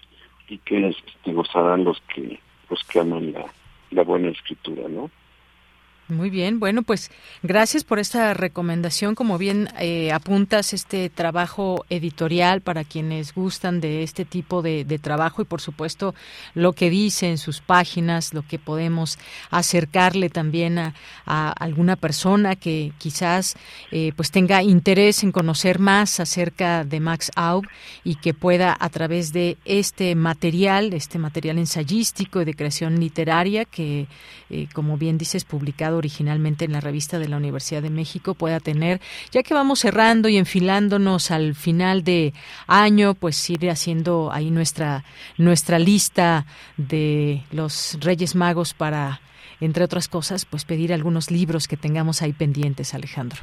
Sí, esto especialmente es, creo que es muy agradable y sería un muy buen regalo. ¿no? Es, una, además es una edición plenamente universitaria, porque está momento editorial, está Voz Viva, está Radio UNAM, está la Cátedra Max y la revista de la Universidad de México en una, en una gran coedición, en un, libro que trae un, prólogo de, Jorge Volpi, donde habla de Max Haupt como el, inventor de, de sí mismo, ¿no?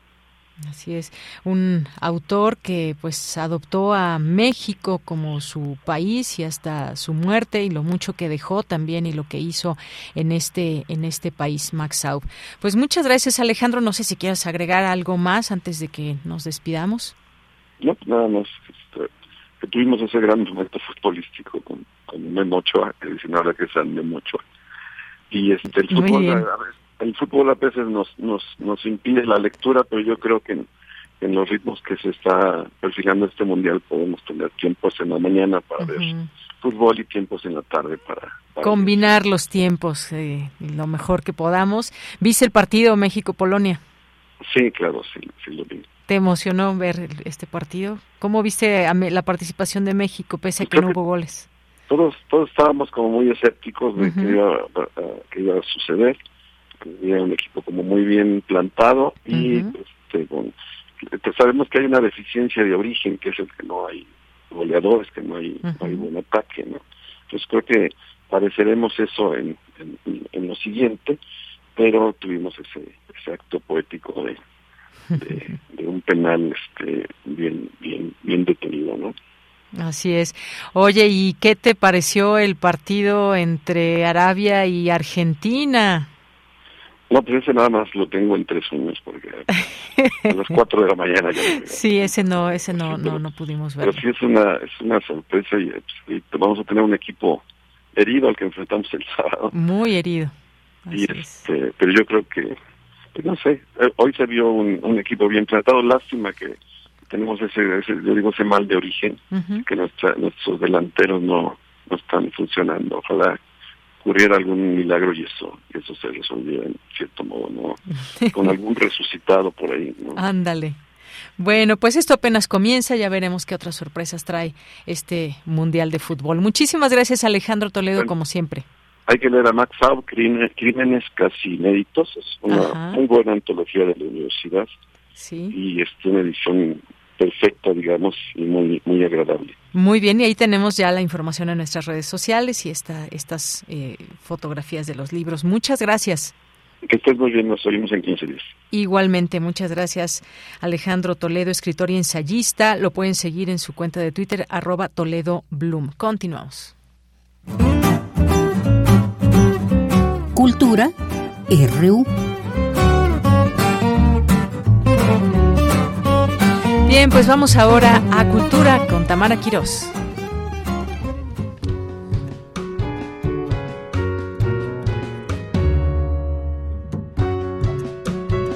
Deyanira, como siempre es un gusto saludarte y saludar al auditorio de Prisma RU que sigue nuestra transmisión a través de las frecuencias de Radio UNAM. Estamos escuchando El Surco en la interpretación de Atenea Ochoa, Alex Mercado, Aarón Cruz y Adrián Oropesa Esta canción forma parte del disco Patria Grande. Aprovechando que es el Día del Músico, bueno, pues abrimos este espacio para las sonoridades y sobre todo de la presentación de este disco. Para contarnos todos los detalles, en la línea nos acompaña Atenea Ochoa. Ella es una cantante comprometida con la promoción y preservación de la cultura de México y América Latina. Atenea Ochoa, bienvenida a este espacio radiofónico. Aprovechando que es Día del Músico, bueno, pues hacemos extensiva esta felicitación también a ti, a tus compañeras, a tus compañeros que de una u otra forma pues nos alimentan el espíritu con las composiciones, con la música. Atenea, antes de que nos platiques de esta presentación, cuéntanos cómo surge Patria Grande y además eh, pues cómo ha sido este trabajo, ¿no? Para, para poder fusionar varios ritmos, este proyecto que cuenta con la colaboración de otros grandes artistas.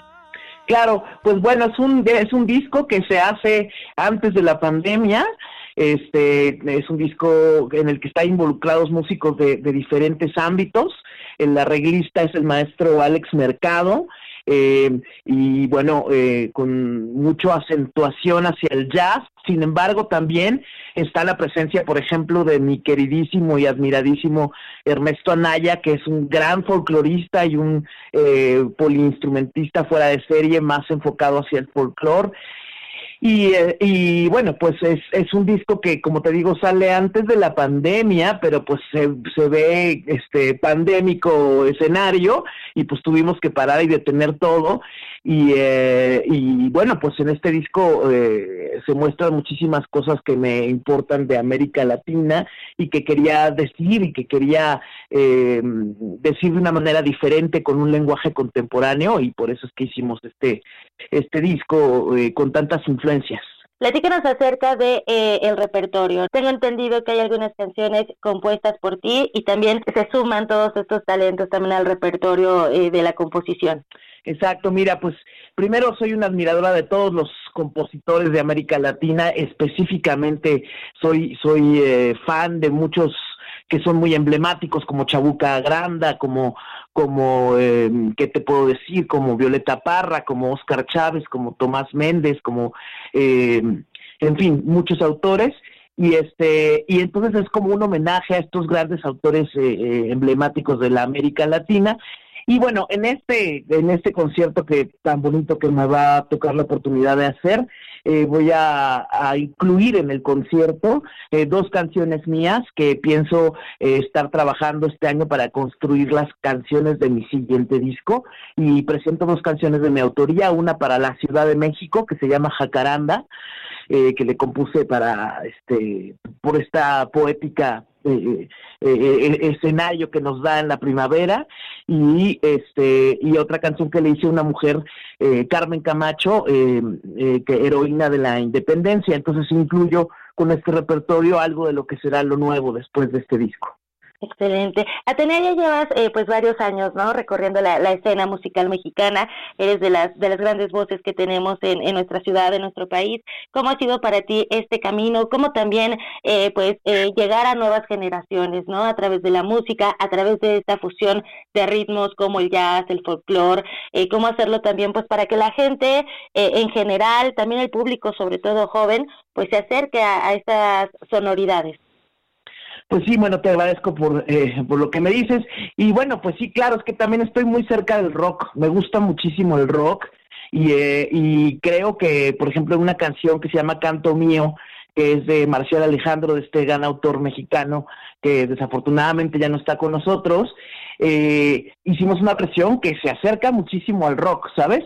Entonces tiene un lenguaje este eh, un poco atrevido, un poco este eh, rudo, ¿no? Y, eh, y bueno, pues me busco en, con esta fusión de elementos eh, interesar a los públicos más más más jóvenes o, o allegados al, al, rock, ¿no? Y además tengo una invitada eh, fuera de serie que es Leticia Servín para este concierto y entonces, bueno, Leticia tiene un lenguaje ma maravilloso que, que enamora a, a jóvenes y, y, viejos y, y medianos y de todas las edades y está en este lenguaje entre el folclore y el rock, ¿no? Esto. Leticia Servín también ya ha estado en estas frecuencias acompañándonos cuando, cuando presentó la Fiera Borrasca. Qué bueno que, que la mencionas y que van de la mano en esta presentación. Ahora llegas pues a otro recinto que además es un escenario majestuoso, el Teatro de la Ciudad Esperanza Iris. Platícanos cómo ha sido la preparación para esta presentación. Muchas gracias. Pues esto es un, es un regalo de la vida porque cuando paras un proyecto que, al que le has dedicado tanto, este y, y la vida y este y la Secretaría de Cultura con sus convocatorias y con todos sus movimientos te permite como artista independiente, independiente tocar en un, espacio como este eh, tan emblemático de la ciudad, eh, construido por esta hermosa mujer Esperanza Iris, esta gran artista que, que todos sus ahorros y toda su vida nos dejó este teatro tan hermoso. Es una gran oportunidad, estoy inmensamente feliz. Atenea, no somos los mismos del 2020 a 2022, ¿no? Atravesamos un confinamiento, una pandemia, tenemos pérdidas, algunas ganancias. En la parte personal, ¿qué te dejó a ti esta pandemia? ¿Cómo ha cambiado Atenea Ochoa, la hermana, la hija, la amiga, en, en otros aspectos eh, que no son los musicales? Claro, pues personalmente eh, pude pude eh, ayudar eh, a mi familia con otra cosa que no fue el canto, sino cocinando, ¿no? De manera humana, trabajar este de otra forma, ¿no? Pude pude saber que, tenía esta herramienta para, para trabajar también, que además me fascina cocinar, pero lo hice para para para el sustento y eso de eso aprendí mucho, ¿no? Que hay que estar siempre dispuestos al trabajo y, con mucho amor. Y aprendí a que tengo un, un, hermano maravilloso al cual amo y que no había tenido la oportunidad de profundizar.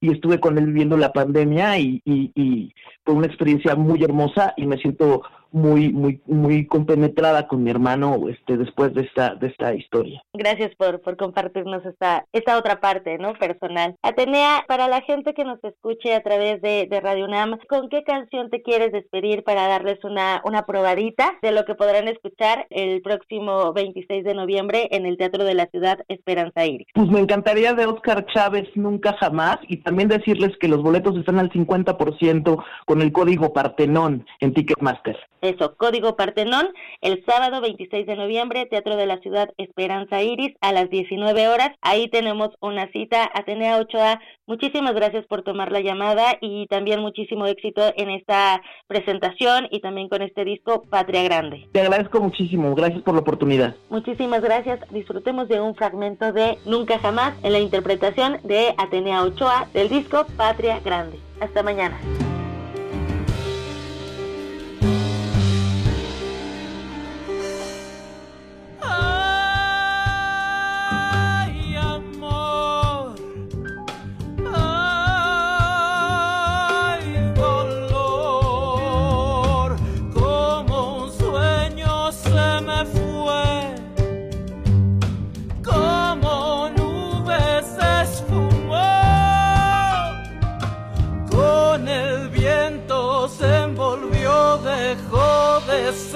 Ese querer que mi pasión robó con su traición tan cruel que mi alma destrozó sin compasión.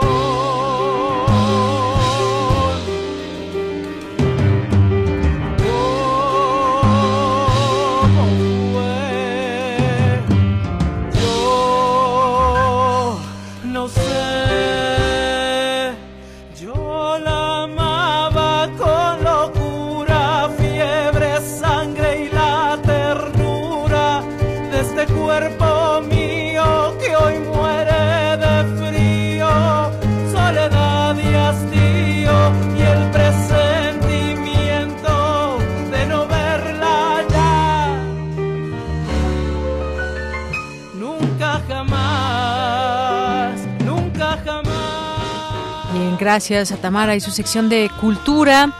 Y vamos llegando hacia el final de esta emisión. Como siempre, muchas gracias a todas y todos ustedes que nos siguen, que siguen esta transmisión diaria de lunes a viernes, Prisma RU, de una a 3 de la tarde, con la información universitaria de México y del mundo.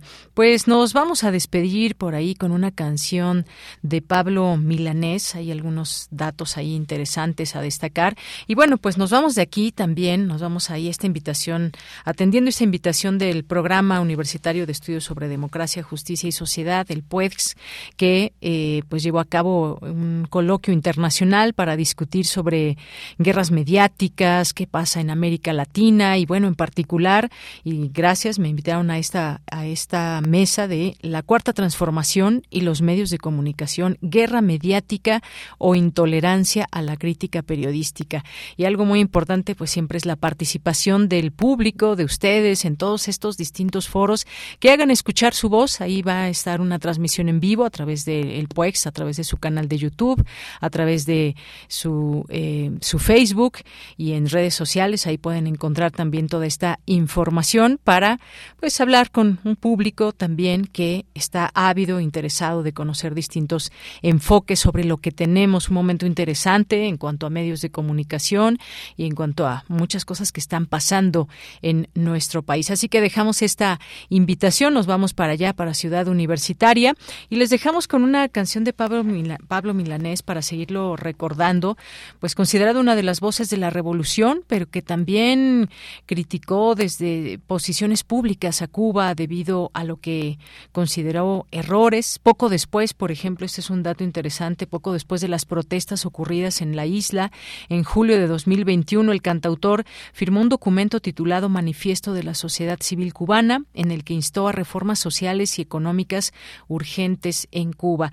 Y su último concierto en La Habana fue en junio de 2022 en un espectáculo que hizo llorar a muchos de sus seguidores que corearon sus canciones. Nos vamos a despedir con esta canción que se llama Yolanda, dedicada para todas y todos ustedes, también para ti, Yolanda, que nos escuchas y pues me despido a nombre de todo este equipo, maravilloso equipo de Prisma RU. Soy de Yanira Morán. Que tenga buena tarde, buen provecho y hasta mañana.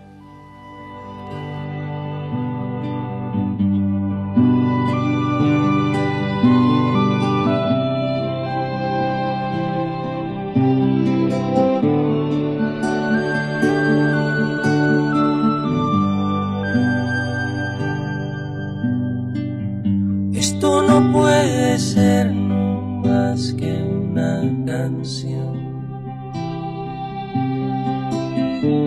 Quisiera fuera una declaración de amor romántica sin reparar en formas tales que pongan freno a lo que siento ahora raudales. Te amo, te amo,